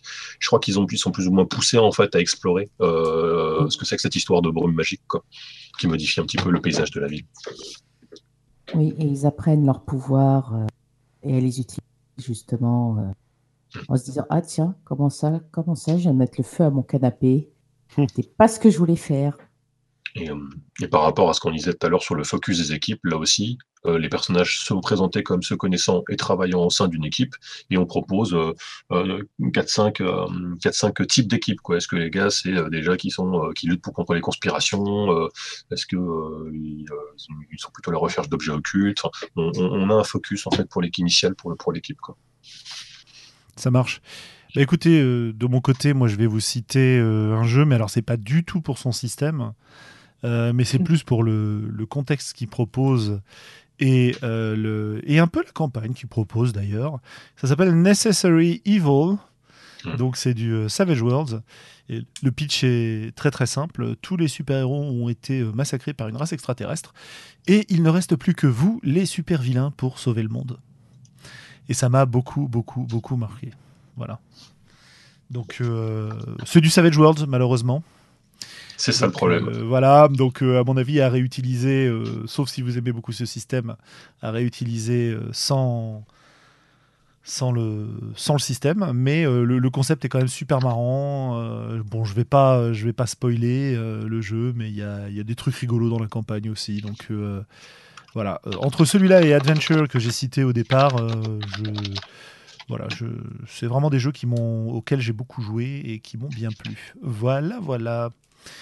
Tu as euh, Je t'en prie. Attends, si on peut faire du, si on fait du name dropping stupide, tu as Better Angels en fait. Parce Oui, que bien sûr. personnage, super vilain a des pouvoirs parce qu'il a un démon à l'intérieur, donc il doit faire des trucs un peu con-con pour, euh, pour, euh, pour euh, s'assurer qu'il doit maintenir le contrôle sur son démon et de, donc de conserver ses pouvoirs, quelque chose de ce style-là. Mais il doit faire des trucs de pire en pire, si je me rappelle bien. Il me semble, ouais. Et tu as une Et super a- campagne de Better Angels qui se passe euh, dans, le, dans un lycée, en fait, où tu joues des profs. Campagne qui a Mm. été écrite par, euh, si je ne m'abuse, les, les gens du, euh, du RPPR, donc le Role Playing. Non, attends, c'est quoi? C'est Role Playing euh, Public Radio, je crois. euh, Ouais. Qui sont aussi les gens qui ont bossé sur euh, Eclipse Phase, au passage. Voilà, ouais.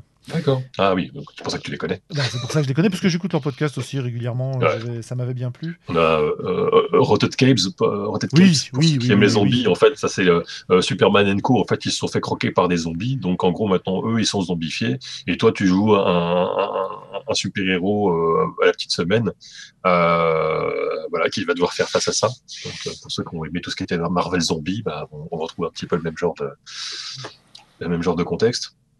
On a de la production française, hein, Marcel Super Blaireau, mais euh, je vous avoue que euh, j'ai jamais. C'est extrêmement compliqué. On pourrait croire à un jeu simple, mais je crois que c'est un truc qui fait euh, je ne sais combien de centaines de pages. Euh, ouais, je connais pas, donc je peux pas te, je peux pas te dire. En Ah, tout cas, euh, en tout cas, bon, voilà un peu le, le- le tour d'horizon. Euh, on va passer euh, rapidement, si vous avez un coup de cœur, un coup de gueule à ajouter, euh, histoire de terminer euh, d'ici 10 minutes maximum. euh, ce superbe numéro des voix d'Altaride, le numéro 76. J'ai Alors. un très très léger coup de gueule. Vas-y, vas-y, Sandra. Le site d'ActuSF est tombé. J'attends qu'ils se mettent à jour et avoir la fin des conférences. Ça marche. Quoi d'autre? Globo. Non, bah euh, rien de particulier. Euh, si un coup de cœur, euh, j'ai reçu la version papier de Forbidden Lands et, et je prends un grand plaisir à, à la potasser. Voilà, c'est mon petit coup de cœur Ça du marche. moment. Morgane, coup de cœur, coup de gueule? Ouais, bah, dans la thématique super-héros, euh, j'en ai. Alors, coup de, coup de gueule euh, direct, parce que je vais passer très vite dessus, parce que c'est- voilà. Et je vais faire exprès, comme pour euh, Twilight, de, de le prononcer mal, parce que euh, parce que c'est- de la merde. Euh, c'est le, c'est un dessin animé sur Netflix qui s'appelle euh, Super Drags, et c'est euh, abominable. Enfin, je veux dire, c'est des, des- c'est des super-héros, euh, et et euh, qui sont euh, qui sont juste des, caricatures, mais les pires caricatures que vous pouvez imaginer euh, sur les trans, sur les gays, sur les enfin, tout- ce que vous voulez. Et avec dès les cinq premières minutes, c'est juste crispant quoi. Donc voilà. Là, j'ai les, héros qui épargnent, qui épargnent un méchant parce qu'il est mignon. Voilà. Enfin, c'est du, c'est de ce niveau-là quoi. Pas, c'est de la merde et c'est juste une honte.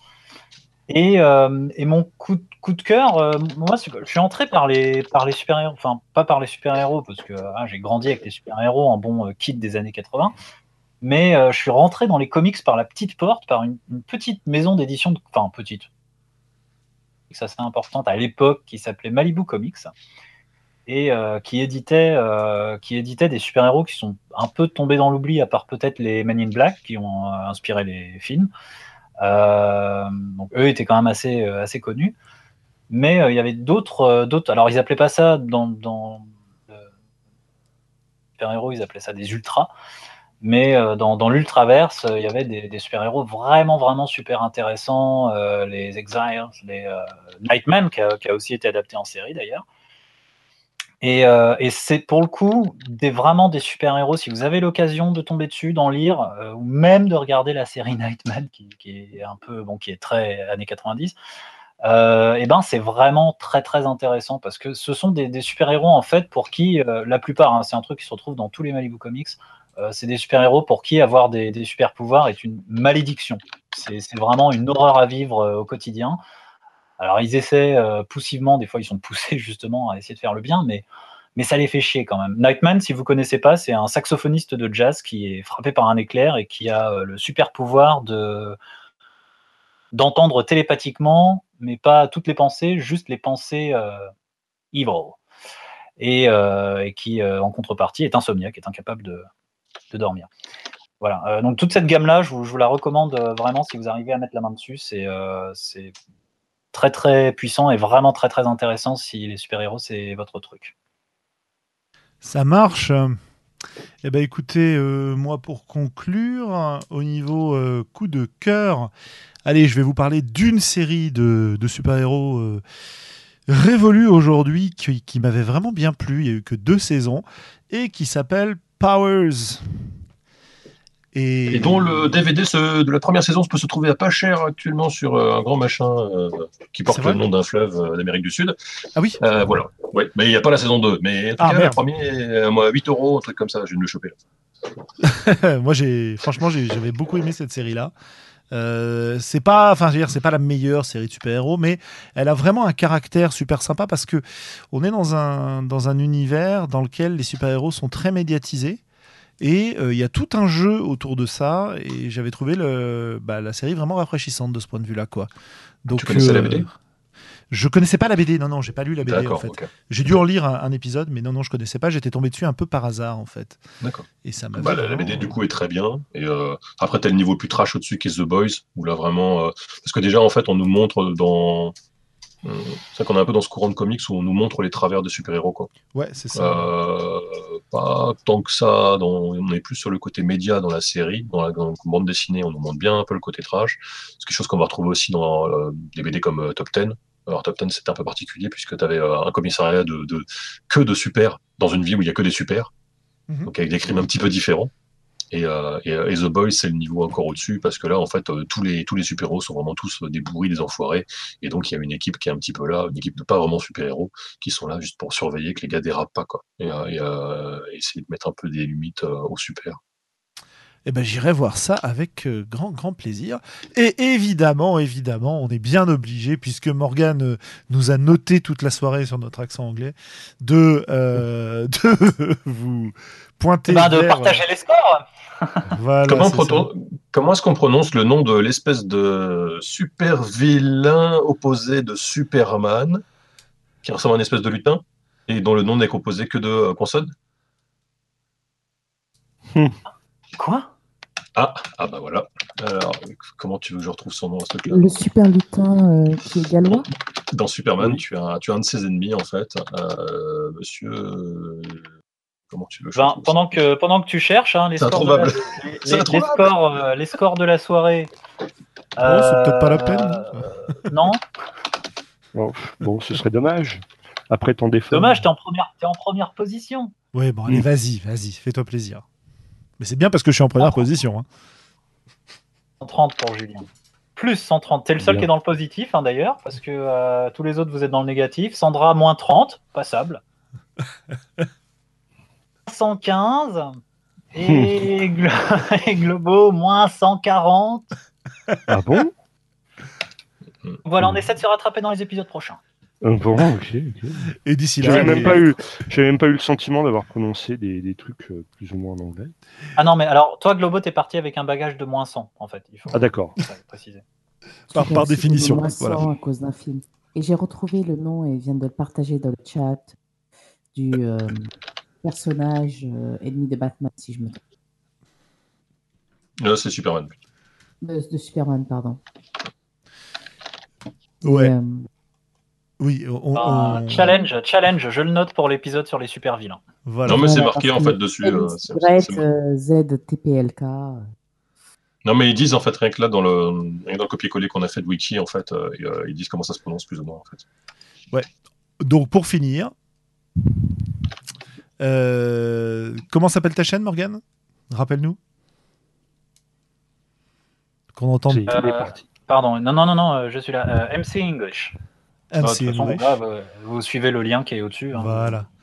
Et comme ça, vous aurez euh, le- les superbes pro- vidéos de prononciation euh, de notre cher Morgane, qui ne fait pas que se foutre de notre gueule, mais nous enseigne aussi comment on va s'en sortir. Et évidemment, euh, il paiera euh, son écho pour la pub, n'est-ce pas? Sur ce, on va vous dire au revoir, on va vous saluer. Et vous dire à dans deux semaines euh, pour euh, le prochain numéro des Voix d'Altaride, qui sera peut-être bien le dernier de la saison puisque euh, le numéro d'après tomberait un 24 décembre et honnêtement je pense qu'on aura tous mieux à faire que de enregistrer un podcast ce soir-là. Oh, Ce sera l'épisode de Noël. Alors peut-être qu'on décalera et qu'on se fera un épisode de Noël à un moment où on sera dispo, on verra, mais en tout cas, on n'en est pas encore là. En même temps, on peut faire l'épisode de Noël le 15 décembre, hein, parce que euh, il y a déjà les, les- les musiques dans les magasins, il y a déjà les guirlandes partout, et les gens sont déjà en train d'oublier que c'est la guerre et que c'est la misère partout dans le monde. Je pense qu'on on peut y aller là. On est, on prêt là. Voilà, sur ces bonnes paroles enthousiastes et, rassurantes, je vous souhaite une très bonne soirée. Euh, pour ma part, je vais pas traîner sur, euh, le, Discord après l'émission. Euh, je vous salue donc bien bas. Pareillement. Bye bye. Bye Bonne soirée. super rêves.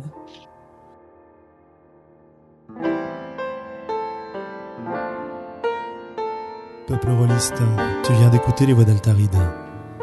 Si ce que tu as entendu t'a plu, n'hésite pas à nous laisser des commentaires sur le site, sur la chaîne YouTube, à nous rejoindre sur Facebook, sur Discord, bref, sur l'ensemble des réseaux sociaux. Et qui sait, peut-être même un jour nous laisser des étoiles sur iTunes. Porte-toi bien, peuple rôliste. Et d'ici la prochaine émission, joue bien.